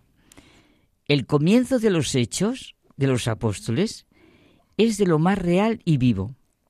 Jesús resucitado da a sus discípulos las últimas instrucciones y enseguida se nos describe lo que nosotros rezamos, proclamamos, sentimos en el credo. Creo que resucitó al tercer día según las escrituras y subió al cielo y está sentado a la derecha del Padre. En el Evangelio de Lucas se nos dice, mientras los bendecía, se separó de ellos y fue llevado hacia el cielo ellos se postraron ante él y se volvieron a Jerusalén con gran alegría. Sí, con todas las letras, un misterio en el sentido más profundo, pleno y rico de la palabra, la ascensión del Señor, Jesús de Nazaret, el Señor de la historia en el umbral del tiempo y la eternidad. Y es realmente un acontecimiento misterioso, difícil de comprender, naturalmente. Jesús de Nazaret, el Dios que se hizo hombre, nació, vivió, padeció, murió y resucitó, entra en el dominio de la consumación, donde no hay ni devenir ni destino. Está sentado a la vista del Padre, pero también está en nosotros y nosotros en Él. Es un misterio. Por eso su bendición siempre está con nosotros. Lo alto no se encuentra ni en la inmensidad de los espacios, ni en los límites terrestres. Tampoco sabemos lo que decimos cuando decimos el cielo, la intimidad sagrada del Dios Santo, la manera de ser de Dios, la luz inaccesible habitada por Él. En esa intimidad está el Señor resucitado en su realidad viviente. Y a esa intimidad estamos llamados. ¿Cómo es posible esto? Siempre sabemos que sus medidas no son las nuestras. No tiene sentido preguntarnos cómo hubiéramos hecho nosotros la creación y la redención. Como decíamos no hace mucho tú y yo, que para abrirnos al misterio de Dios necesitamos de la fe para entender. En una, en una perdón, no sé qué decir, en una afirmación genial, decía Newman que en un mundo oscuro la verdad hace su camino yendo de mano en mano. En las naciones, en las pomposas declaraciones, en las propagandas, parece que la verdad, entre comillas, mantiene su puesto en altas esferas, como credo de los encuentros, de los parlamentos, de los programas políticos, pero el pueblo no sabemos en qué consiste, cómo llegó hasta arriba y cómo se mantiene. Carmen, en el fondo desprecian la verdad. No creen en ella. No tienen actitud de respeto ante la verdad. Y además creen que es fácil desalojarla. Pero el Señor reina. Parecía que no había curso para ese hombre que había nacido en Galilea, pero resucitó de entre los muertos y está a la diestra del Padre. La fe cristiana pareció y parece acabarse, pero vuelve otra vez a empezar. Su trono está firme desde antiguo, es desde siempre.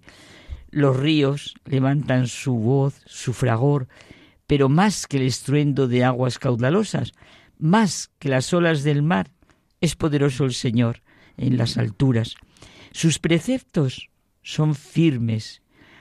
Exige bondad, verdad por días sin término. Y fíjate, Carmen, esto es algo que lo hemos comentado más de una vez y para mí es una constante. Lo que desconcertó desde el principio y sigue desconcertando hoy es el viento y el ímpetu de los mensajeros, la alegría, la esperanza, la fe, la confianza de los testigos. Cuando dice el Evangelio, se volvieron con gran alegría. Y es, yo siempre, te lo he contado varias veces, es, digamos, el sello de la verdad, como unos apóstoles, como unos testigos, le abandonan en el momento de la pasión. Les entra el miedo, que es natural en el hombre. ¿Qué tuvo que pasar? Es verdad. Para, esa fuerza, ese empeño, para que hayamos llegado hasta hoy. Claro. Es que lo que proporciona la alegría es la infinita generosidad de Dios, su infinito amor y misericordia. Siglos y siglos después, los que creen en la resurrección y en la ascensión del Señor hablan, bueno, teníamos que decir, hablamos, como si algo acabara de suceder. Y por eso mismo, Carmen, los cristianos no podemos ser pesimistas. La alegría es fundamental para la naturaleza humana. Los mensajeros siguen estando tan llenos de esperanza y alegría como Francisco de Asís, el de las flores y los pájaros, el que ha conmovido en las diferentes épocas. Los que realmente creen es como si fueran amigos y no hubiera distancia con los que han vivido en otras épocas. Por ejemplo, mira, entendemos clarísimo a un Ignacio de Antioquía que nació alrededor del año 40 después de Cristo y murió en el 113 o 114. Fue el tercer obispo de Antioquía. Bueno, por cierto, Antioquía es el donde los cristianos son llamados por primera vez así, reciben el nombre de cristianos. Fue condenado por los romanos en tiempo del emperador Trajano. Pues este Ignacio del que hablamos fue discípulo directo de los apóstoles. La verdad de mano en mano, de corazón a corazón. Cuando este hombre fue llevado ante el emperador romano, se llamó a sí mismo Teóforo. El emperador preguntó al débil anciano por qué se llamaba así. Ignacio respondió que porque llevaba a Cristo en su pecho, Teóforo, el que lleva a Dios. Así fueron, así ya fueron los comienzos del cristianismo. La verdad de mano en mano, de corazón a corazón. Y es que, Carmen, sin el hecho de la resurrección y ascensión del Señor, el Evangelio no tiene sentido y sus testigos y mensajeros no tendrían la fuerza que tienen. O como decía San Pablo, vana es nuestra fe. Pero claro, si hoy estamos aquí, es porque resucitó. Y si resucitó, tenemos que ser optimistas. Estamos de fiesta. Claro, por eso lo que tú decías, se volvieron con gran alegría. Mira, en el tomo del de Jesús de Nazaret, el último tomo es de Benedicto XVI, acaba haciéndonos sentir el gesto de Jesucristo en su vuelta al Padre. Levantando las manos los bendijo, y mientras los bendecía, se separó de ellos subiendo hacia el cielo.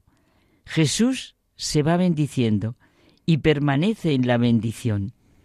Esta realidad que sí que tiene que iluminar nuestra vida. Sus manos quedan extendidas sobre este mundo. Las manos de Cristo que bendicen son como un techo que nos protege pero son al mismo tiempo un gesto de apertura que desgarra el mundo para que el cielo penetre en él y llegue a ser en él una presencia. En el gesto de las manos que bendicen se expresa la relación duradera de Jesús sobre nosotros. Esta es la razón permanente de la alegría cristiana. La ascensión significa mucho en nuestra vida, vivámosla en nuestra vida de la mano de nuestra Madre, asunta a los cielos. Mm. Y es que, Carmen, la resurrección y la ascensión nos llevan de lleno a lo que comenzó con la encarnación, la venida del Espíritu Santo. Claro, el Espíritu Santo vendrá sobre ti y la fuerza del Altísimo te cubrirá con su sombra. Al hacernos cristianos, recibimos una nueva forma, forma que ha de adueñarse de cuantos somos. Esta forma es el Espíritu de Cristo viviente en nosotros. Nuestro crecimiento auténtico viene producido por nuestra fe. La fe ilumina cada momento de la vida. No hay ningún momento que pueda ser excluido. Y mira, San Pablo es el apóstol de esta existencia cristiana, porque tiene una conciencia profunda de nuestra naturaleza. Su respuesta última a todas las preguntas sobre la gran capacidad del hombre es siempre que Cristo vive en el cristiano. Este es el hombre nuevo que constantemente ilumina su vida y así lo proclama. Oye, es verdad, ¿cómo es posible esta expresión? ¿Y cómo la hace realidad en su vida? Cuando se recibe el bautismo y la confirmación, un misterio fundamental ocurre en el hombre. Lo que dice San Pablo, renace el hombre y vive para Cristo. Su vivir es Cristo. Necesitamos vivir de las celebraciones de la grandiosidad de la condición humana. Ahora en concreto la venida del Espíritu Santo a nosotros, es decir, nuestro ser moradas del amor de Dios, del Espíritu de Dios, el poder llamar a Dios Padre, el ver en el Hijo de Dios toda nuestra humanidad y nuestro destino. Las celebraciones cristianas son las fiestas de la fe racional, de la esperanza inteligente, del amor infinito, de la grandiosidad de la existencia humana. Las religiones son expresiones del hambre humana del absoluto, pero sólo una ha expresado la gran verdad. Dios es Padre, es el Hijo que se hace hombre y asume toda nuestra humanidad, y es el amor. El Espíritu que todo lo llena, vivifica, redime, sana. Para eso vino Cristo. Derramaré el Espíritu de la verdad, la fuente del mayor consuelo, el huésped del alma, descanso en el trabajo, brisa en las horas de fuego, Padre amoroso del pobre, luz que penetra las almas. Y todo esto lo vivimos hoy gracias a los sacramentos, que es, como decía Benedicto XVI, nuestro plan nuestro pan vital. Ven Espíritu Divino. Hasta la semana que viene.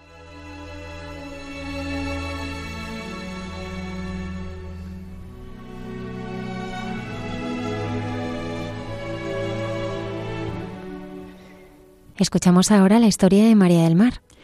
Pues mira, por lo que has dicho tú, y la fiesta y cuando lo celebra, lo que siente esta chica, dice Henri de Libac que se es cristiano por atracción, que son los cristianos los que tienen esa atracción y cómo se comunica y entonces se comunica lo que es la realidad y lo que es la auténtica experiencia de Jesucristo.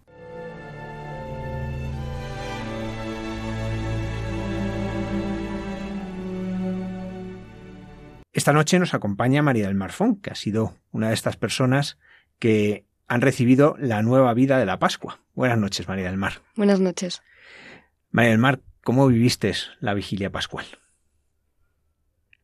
Pues la vigilia pascual es verdad que fue una, mezcla de, emociones, porque por un lado estaba pues toda la alegría de, de, todo lo que uno recibe y de la acompañada que se ve pues por ¿no? amigos, familiares y una iglesia entera, Luego, por otro lado, pues está también que, bueno, pues que impacta, ¿no? Pensar lo que está haciendo el Señor contigo. Y luego, pues, el miedo también, ¿no? De si estarás a la altura y de, y de lo grande que se queda todo para, para lo pequeña que soy yo. Luego profundizamos en lo que, pues todo lo que, que viviste en esta vigilia pascual. Pero para que la gente te conozca mejor y entienda qué es lo que te lleva a la fe. ¿Cómo fue tu infancia y tu niñez?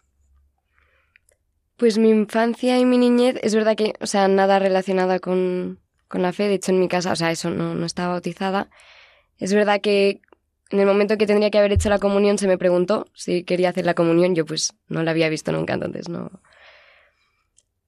Entonces, a partir de los 7, 8 años es verdad que mi vida no dio un giro y se empezó todo como a complicar y bueno, pues tuve unos años bastante malos pues de bueno, de no tratarme bien, de no encontrar como un sentido a mi vida, de sí, bueno, tocar un poco fondo.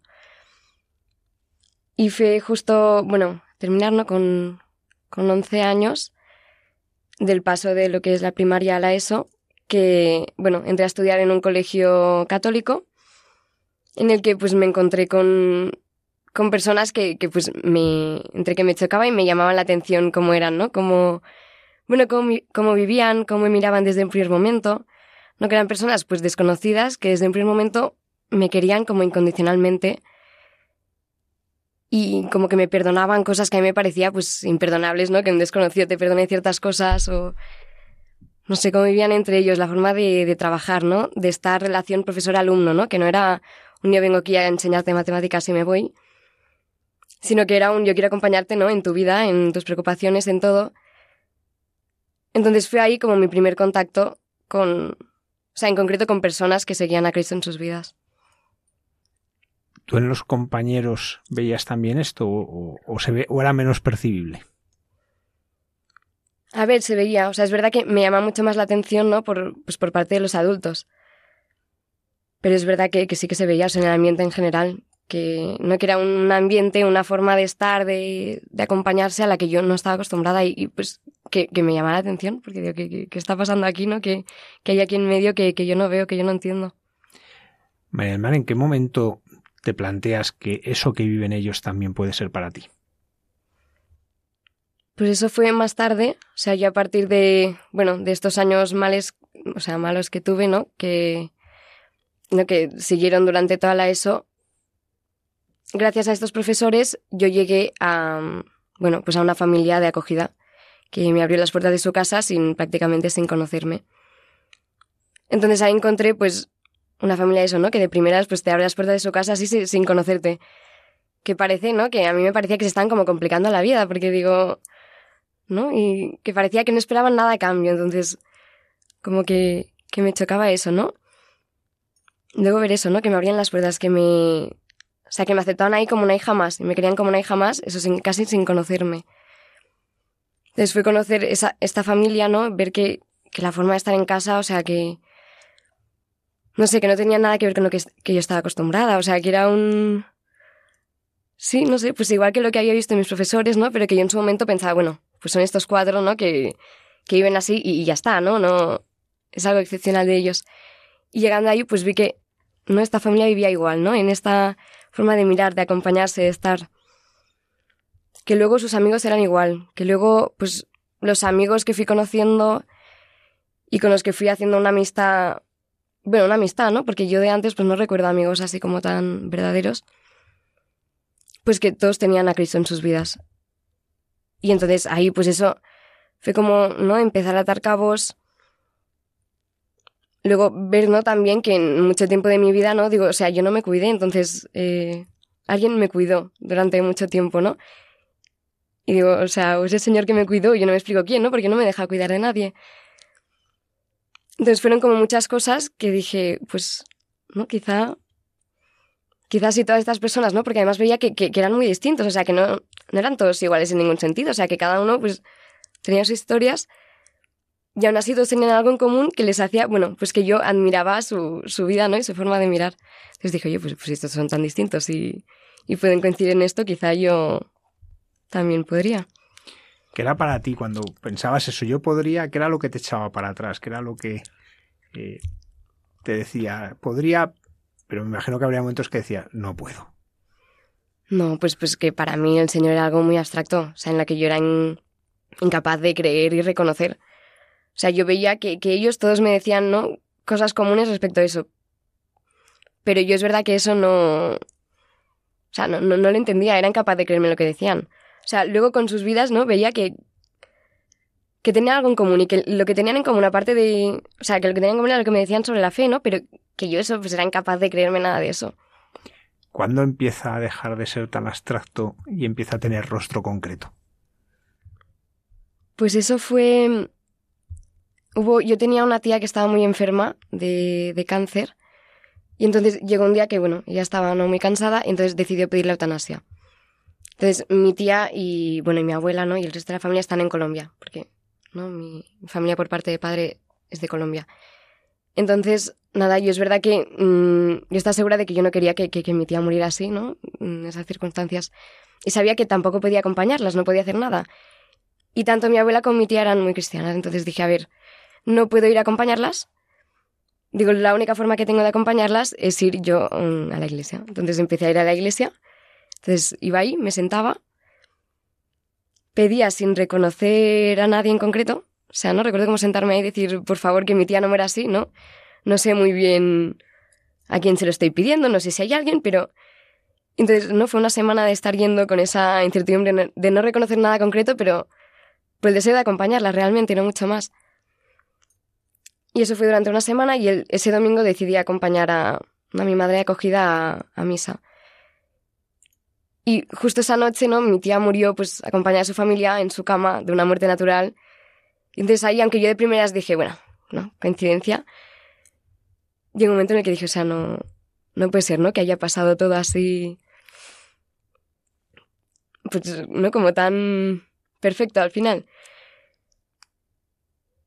Y luego, pues ver, o sea, no sé, o sea, se me puso botella. O sea, yo volviendo a. O sea, ahí realmente fue cuando até los cabos de, de ver que todas esas personas en las que yo más confiaba, mm, más quería, más. Más me gustaba cómo me miraban, más admiraba sus formas de vivir, ¿no? Todos seguían a Cristo. Y que. O sea, los sitios también los que estaba bien, ¿no? Como podía ser el colegio y tal, ¿no? Pues también el centro de todo eso era Cristo, ¿no? Entonces llegó un momento en el que dije, o sea, tiene que ser esto, ¿no? Blanco y en botella, no, no hay más. Si te parece, vamos a hablar un poco de, la acogida, porque es algo que probablemente algunos de nuestros oyentes no conocen o lo conocen eh, en niños más pequeños, ¿no? Pues mm. más recién nacidos o de pocos años. Eh, para ti, ¿qué fue lo, lo que más te iluminó de la acogida, además de estas cosas que nos cuentas? Y qué, que era lo más costoso también, porque también imagino tenía esa doble cara que suelen tener casi todas las cosas. Mm. A ver, lo que más me iluminó, o sea, fue principalmente eso, ver que alguien, ¿no? Me habría despertado de su casa porque sí, aparentemente. Luego ver también, ¿no? Que, mm, que mis padres, ¿no? Pues, ¿no? Que también les costó un montón, ¿no? Obviamente. Que por confiar en estos profesores, ¿no? En los que yo también confiaba y tal, que por confiar decidieron, pues, dejarme en manos de, para ellos, unos desconocidos. Y decir, confiamos en estos profesores en concreto, ¿no? Por como quieran nuestra hija, por como tal, y, la dejamos en manos de, de quién sabe quién, pero que sabemos que son amigos suyos. Eso es verdad que para mí no ver que a mis padres, pues, no aceptar que tu hija puede estar mejor en otro sitio, ¿no? Que al final, ¿no? El punto de mis problemas no eran ellos, ¿no? Pero aceptar que necesita estar en otro sitio y ver eso, o sea, que, que al final la afrontaron con tanta paz por, por el hecho de confiar y luego ver también, ¿no? Que fue llegar y no solo la familia me estaba esperando con los brazos abiertos, ¿no? Sino que todos los amigos de esa familia también. O sea, nadie me conocía y sin embargo yo llegué y me sentía como esperada por todo el mundo. Luego lo que más me costó, pues, bueno, primero el, aceptar esto, ¿no? El, que se me, se me quiera así porque sí. Claro, de primeras digo, a ver, pero... ¿No? Y, y, y el quitarme miedos también, ¿no? Que había cosas que digo, pues quizá estas cosas de mi pasado eh, ¿no? Les hacen poca gracia y les iba a decir, oye, pues que quizá no es, no es buena idea que te quedes aquí, ¿no? Quitarme estos miedos, ¿no? Aceptar que, bueno, no sé, que se me quiere así como gratuitamente. Y luego, pues claro, pues que no estar en otra casa, pues son otras normas, otra forma de estar, de... No, pues cambia todo al final, ¿no? Y conocer gente nueva. Es verdad que no tengo mucho problema, pero que igualmente es llegar a un sitio que no conoces a nadie y empezar a hacer vida. Y conocer a todo el mundo y entonces es verdad que eso es lo que más me costó. Verme, o sea, en el primer momento en el que me vi sola ahí, dije...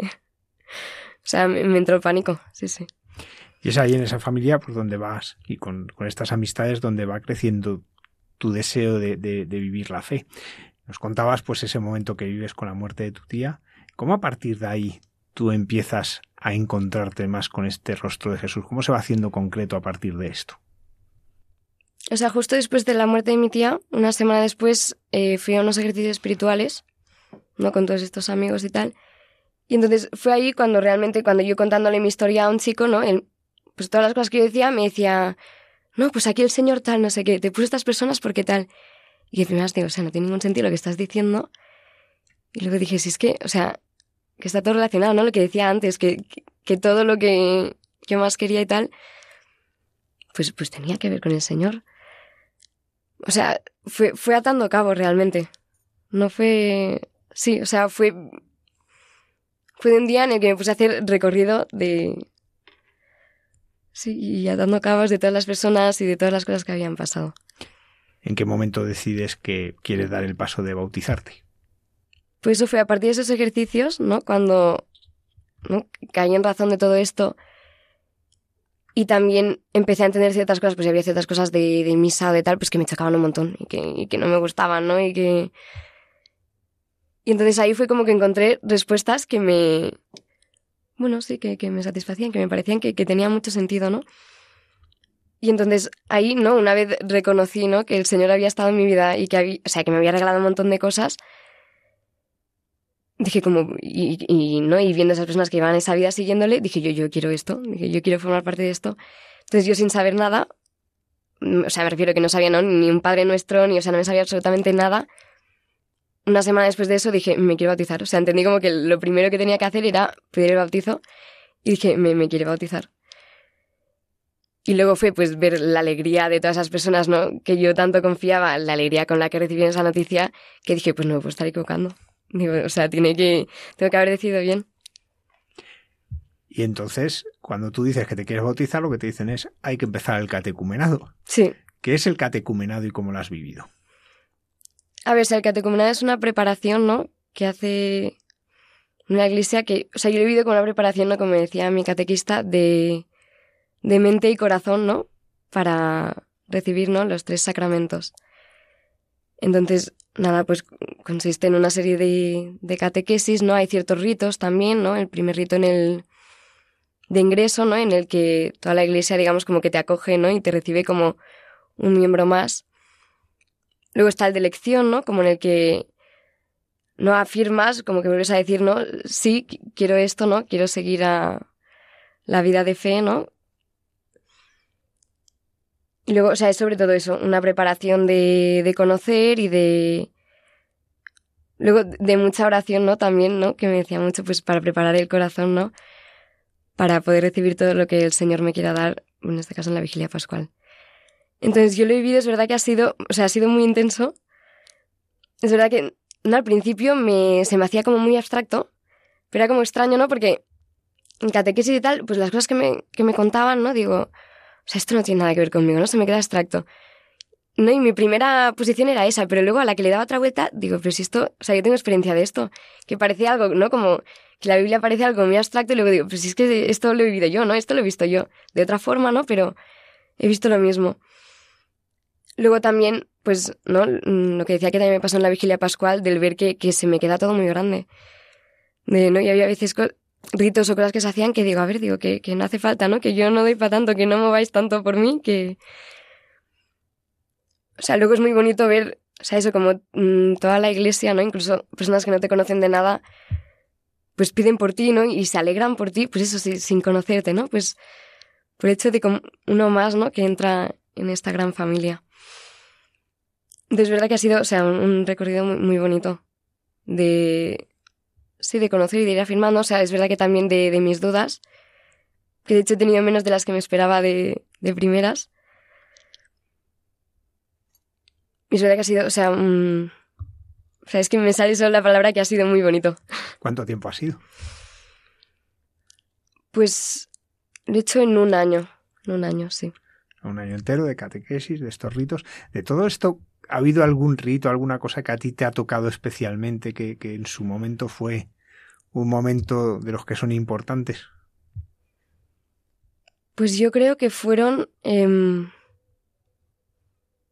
más que ritos los escrutinios en los que, ¿no? En, pues en la misa de 12 los domingos, pues toda la iglesia pedía por mí. Entonces en una parte, ¿no? De, de la misa se hacía como, ¿no? Eso, pues que se, que se pedía por mí, ¿no? Que era todo por mí. Entonces yo creo que eso fue lo que más pues eso de que, me impactó y luego, o sea, de una alegría inmensa de decir, o sea, ¿qué es esto? que haya toda una iglesia entera que pide por mí sin conocerme, ¿no? Y, que se alegra tanto de, de, un sí mío, porque no he hecho nada más que decir sí, quiero esto, ¿sabes? Que no, no es que haya, o sea, no, no, he hecho mucho más que decir sí y ir siguiendo pues lo que me han ido, o sea, lo que me han ido diciendo. Yo creo que eso es lo que, sí, lo que más... Y que fueran estos escrutinios y luego durante un mes antes de la vigilia pascual también. ¿no? En todas las misas como que se decía mi nombre y nada, o sea, me... Es verdad que ha sido muy impactante para mí eso. Sí, porque en, el, en, la cuaresma especialmente es el tiempo de los catecúmenos, que era lo mm. que eras tú. Y es verdad que las lecturas van, van marcando el camino. Especialmente este año además las hemos escuchado. Y, y eso también, claro, cuando hay un catecúmeno en la comunidad, también ayuda mucho a entender eh, que, que, esos domingos eh, están muy vinculados a estos catecúmenos, como es tu caso, ¿no? Que, os estáis ya haciendo la preparación inmediata, por así decirlo, porque son justo unos, unos días antes. En, en todo este tiempo, ¿qué es lo que más te ha ido sorprendiendo del Jesús que has ido conociendo? A ver, yo te diría que, o sea, todo lo que ha hecho por mí, lo mucho que me quiere y que desea que le quiera yo, y el perdón, este perdón, ¿no? Como que, que nunca termina, ¿no? De, de, ser un perdón que, que no viene seguido de como un rencor, ¿no? Sino de, de un abrazo aún más grande. Pues vamos a la noche de vigilia, ¿no? Antes nos apuntabas eh, cuéntanos cómo es, cómo, es, el bautismo de un adulto, porque todo el mundo ve los de los niños, pero lo de un adulto casi nadie lo ve. Eh, ¿Cómo fue ese día en, la vigilia en la Catedral de Getafe? A ver, no sé muy bien qué explicarte en concreto así. No, contarnos un poco lo que fuiste viviendo. No es, eh, claro, la vigilia empieza con, con el encendido del fuego, pero claro, ahí estabais vosotros, porque tenéis un lugar, eh, es en la vigilia tenéis un lugar muy principal, estáis invitados luego en la primera fila. Mm. Eh, bueno, ¿cómo, ¿cómo fue para ti ir, sabiendo que, que en cierta manera todo eso que estaba viviendo toda la iglesia para ti culminaba en el momento en que recibías el bautismo, la confirmación y la Eucaristía. ¿Cómo fueron esos momentos que tú viviste? Como por ejemplo. Eh, pues todo lo que es el encendido del fuego, el escuchar, oh feliz culpa que mereció tal redentor, el escuchar, pues todas esas cosas que se dicen que están hablando, como tú nos, bien nos explicas, de, lo que tú estás viviendo. Claro, ahí, no sé, es verdad que, por ejemplo, al principio nosotros no teníamos luz, ¿no? Porque resulta que nosotros aún estamos, ¿no? En el pecado y que luego, posteriormente, se nos da. O sea, es que es verdad que, claro, es, es una misa que está como llena de tantas cosas que es como imposible atender y entenderlo todo. Luego es verdad que, o sea, en el momento del bautizo, pues, vaya, lo que más cambia, ¿no? Es que no son los padres de un bebé que renuncian al pecado de su hijo, ¿no? Sino que es uno mismo que dice, sí, renuncio, ¿no? Y, y quiero esto. ¿Cómo fue para ti el momento en que dejáis el banco donde estáis sentados, los primeros bancos, y en procesión vais hacia la pila bautismal que está en la entrada de la iglesia, mientras se escucha la letanía de los santos? ¿Cómo viviste tú ese camino que, que es cortito? Lo que pasa a lo mejor a ti sí te hizo muy largo, no lo sé. O sea, yo lo recuerdo Claro, es que es como una mezcla de muchas cosas, ¿no? O sea, recuerdo de hecho un poco como aturdida por el hecho de que, o sea, yo, un miedo que tenía muy grande era perder la conciencia de lo que estaba pasando. O sea, digo, o sea, no quiero que se me vaya la cabeza o... Que luego nos decían, ¿no? Es objetivo lo que el Señor va a hacer en ti. O sea, tú puedes ser consciente o no, pero es objetivo lo que va a pasar. Entonces, yo es verdad que recuerdo ese aturdimiento de, del, del miedo de a ver si no voy a ser consciente de lo que está pasando, de la alegría de decir que el Señor me lo va a perdonar todo. Entonces recuerdo así como un poco mezcla de, de todo, de todo tipo de emociones. Pero sobre todo, o sea, yo es que me recuerdo, o sea, toda la misa con una alegría que, que no sabía cómo explicar. Después del bautismo viene la confirmación. Sí. ¿no? Eh, pero también hay otros ritos, ¿no? Que, que, ¿Cómo los recuerdas? Porque me imagino que eh, luego lo podrás ver, porque luego esto, pues como está grabado, lo podrás ver, porque en ese momento te enterarás de lo que te enteras, pero de lo que tú te acuerdas, de lo que tú viviste, que, que nos puedes contar de esos momentos, de todo lo que se va realizando y que es expresivo de lo que estáis viviendo. A ver, es que es verdad que fueron tantas cosas. O sea, yo es que es verdad que lo que más recuerdo es sobre todo las personas que me acompañaban. ¿Quién era tu padrino o madrina? Pues mi padrino era el padre de acogida y mi madrina era pues una de las profesoras ¿no? del colegio este en el que entré para estudiar la ESO.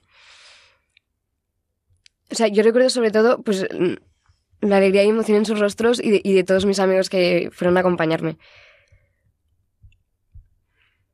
Y No. luego... No nos decías que al principio vosotros no teníais vela. No, ¿Cuándo la recibís? la recibimos después del bautizo, recibimos la vela y se nos colocan una el alba, ¿no? La vestidura blanca. O sea, justo antes de la confirmación. Sí, eso hay que explicar que la vestidura blanca lo que significa es estar revestido de Cristo. Lo digo porque a veces en los bautizos, a veces hay gente que se ha llegado a pensar que, bueno, pues que es blanco para que valga para el niño y la niña, ¿no? Y no, no es eso, es eh, significa y expresa como uno ha sido revestido de Cristo. Eh, recordando cómo era el bautismo primitivo en el que uno dejaba antes de entrar a la pila bautismal sus vestiduras, entraba a la pila bautismal y al salir era revestido de Cristo. ¿no? Que eso también eh, es un momento importante y que lo hacen los padrinos, son los que te, Sí. los que te revisten.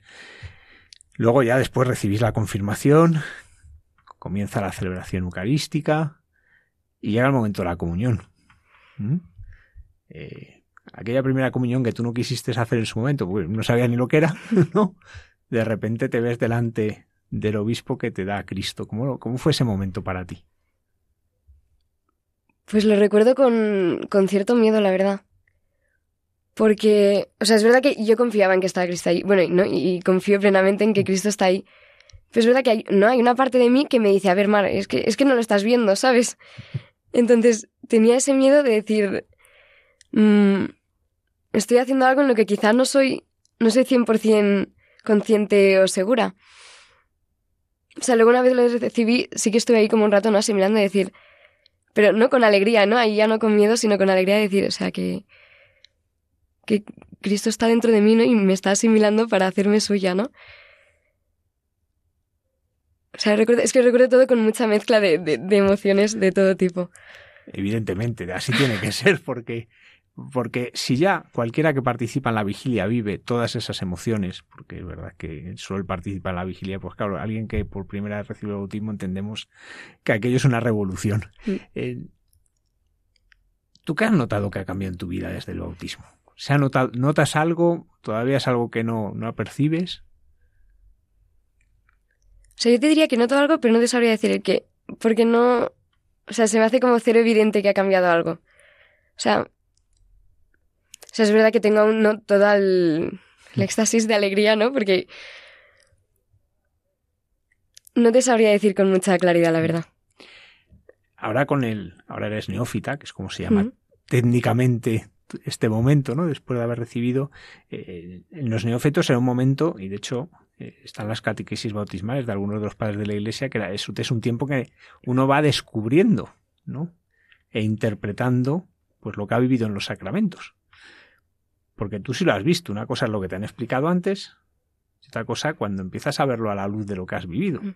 que es distinto, eh, muy distinto. Pero tú, por ejemplo, ¿cómo, ¿cómo es la vivencia para ti de la oración? ¿Cómo ha sido cambiando? Pues desde esa vez que entrabas en la iglesia y no sabías si estabas hablando con alguien o con algo, o qué, ¿cómo lo vives ahora? ¿Qué es para ti la oración? O sea, y es verdad que, por ejemplo, lo que sí. O sea, no desde el primer momento que entré en esa iglesia, ¿no? Pero una vez yo pedí el bautizo, te digo que no sabía ninguna oración, desde ahí, pues hablaba con, ¿no? con el Señor como si fuese un amigo que tengo a mi lado sentado. Y de hecho, eso lo sigue haciendo, ¿no? Pues, pues antes de ir a dormir, pues termina siendo eso al final, pues que hablo con, pues, con un amigo, ¿no? Luego, o sea, no, no siento tanto que haya cambiado desde el bautizo. Bueno, es que hace una semana también, ¿no? Entonces, ¿Ha dado tiempo? mucho tiempo tampoco es que haya habido. Pero desde que, mm, digamos, desde que pedí el bautizo, ¿no? Hasta que, pues, fui conociendo más, ¿no? Y fui conociendo, pues no te diría todas, ¿no? Pero muchas oraciones y tal. Pues es verdad que para mí, no sé, es un punto de, ¿no? En mi diálogo personal, pues es un punto de desahogo y, y de agradecer también, ¿no? Y que eso, eso me ayuda a mí mucho, ¿no? A veces que, que estoy pidiendo y digo, a ver, Mar, pero no pidas tanto, ¿no? Agradece también que tienes como mil cosas que agradecer, ¿no? Entonces me ayuda no solo el, reconocer al Señor y todo lo que ha hecho por mí, ¿no? Y todo lo que me regala, sino de a mí también, ¿no? En, ciertos momentos de agobio, de tal, de decir, o sea, que, que, mira todo lo que tienes, ¿no? Mira todo lo que, lo que se ha hecho por ti. Luego es verdad que, o sea, me ayuda a tenerlo presente también, pues no sé, durante, durante el día. Es verdad que este año quizá lo he hecho menos, el año pasado lo hice más, pero no, el rezar laudes por la mañana, pues con compañeros de clase, ya te ayuda como empezar el día, ¿no? Con una conciencia distinta. O el empezar un, un día de estudio con amigos también diciendo, no, pues un ángelus por este rato de estudio. Mar, eh, para ti, eh, ¿cómo ha sido también el encuentro con la Virgen? ¿Cómo has vivido el encuentro con la Madre de Dios? Pues para mí ha sido, o sea, sobre todo ha sido a partir de, de unas catequesis, ¿no? En las que se me explicó, ¿no? Que, se lo voy a decir exactamente bien, ¿vale? No, pero como que Jesús nos había regalado a su madre para que fuese madre de todos. Y que le teníamos, ¿no? Que hablar y pedir, ¿no? Como, como si fuese una madre. Entonces fue a partir de ese día que dije, o sea, tengo como mi madre la madre de Jesús, ¿no? Y que está en el cielo y que y entonces, a partir de ese día, empezó como un diálogo en el que aún estoy como en camino, ¿no? Porque a veces es verdad que, que me cuesta más, quizá. Pero desde ese día es verdad que, que sí que, o sea, que estoy ahí con la conciencia, ¿no? De, de, que es una madre a la que, a la que le puedo hablar como si, sí, como una madre. Maimar, tú tienes conciencia de evangelizar. Tú anuncias a los demás que tienes un amigo que es Jesús y que también puede ser su amigo. A ver, sí, no sé hasta qué punto, pero sí. O sea, no es algo que, digamos, a lo que le dé muchas vueltas, pero sí, o sea, sí me... Haciéndolo como lo hicieron contigo, ¿no? Sí. Muy bien, María Mar. ¿Y, ¿Y tú cuando miras al futuro? Cuando miras a los próximos años, ¿cómo los ves? No sé qué decirte. Tú tienes una idea profesional, tienes una idea de, de hacia dónde quieres enfocar tu vida. Es que es verdad que ahora mismo estoy en un poco de, de colapso según lo que quiero hacer. Ahora mismo estoy pensando en, en hacer algo que tenga que ver con estar con, con personas sordas y ciegas o ambas. Pues acompañar, no ayudar en el día a día, en... pero estoy ahí mirando.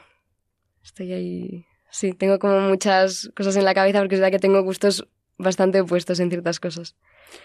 Muy bien, pues María del Marfón, muchas gracias por habernos acompañado esta noche en nuestro programa y por haber compartido pues la belleza de tu experiencia de la fe y muchas felicidades por ser una nueva miembro de la Iglesia. Muchas gracias.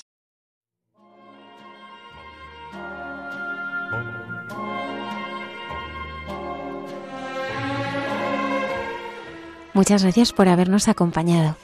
Bueno, yo antes de acabar el programa quería decir que me ha gustado de Eduardo Ares, es que antes no lo he comentado, me ha gustado muchísimo cuando él dice que se siente un servidor público.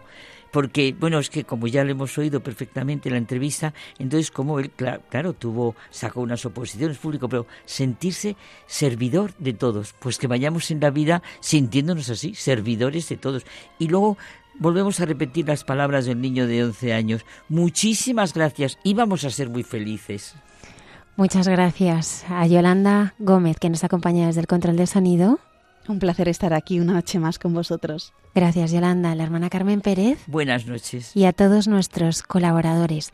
Ya sabéis que si queréis escucharnos, podéis descargar nuestros podcasts en la página web de Radio María. La próxima semana estaremos aquí con nuevos e interesantes contenidos. Muchas gracias por estar ahí.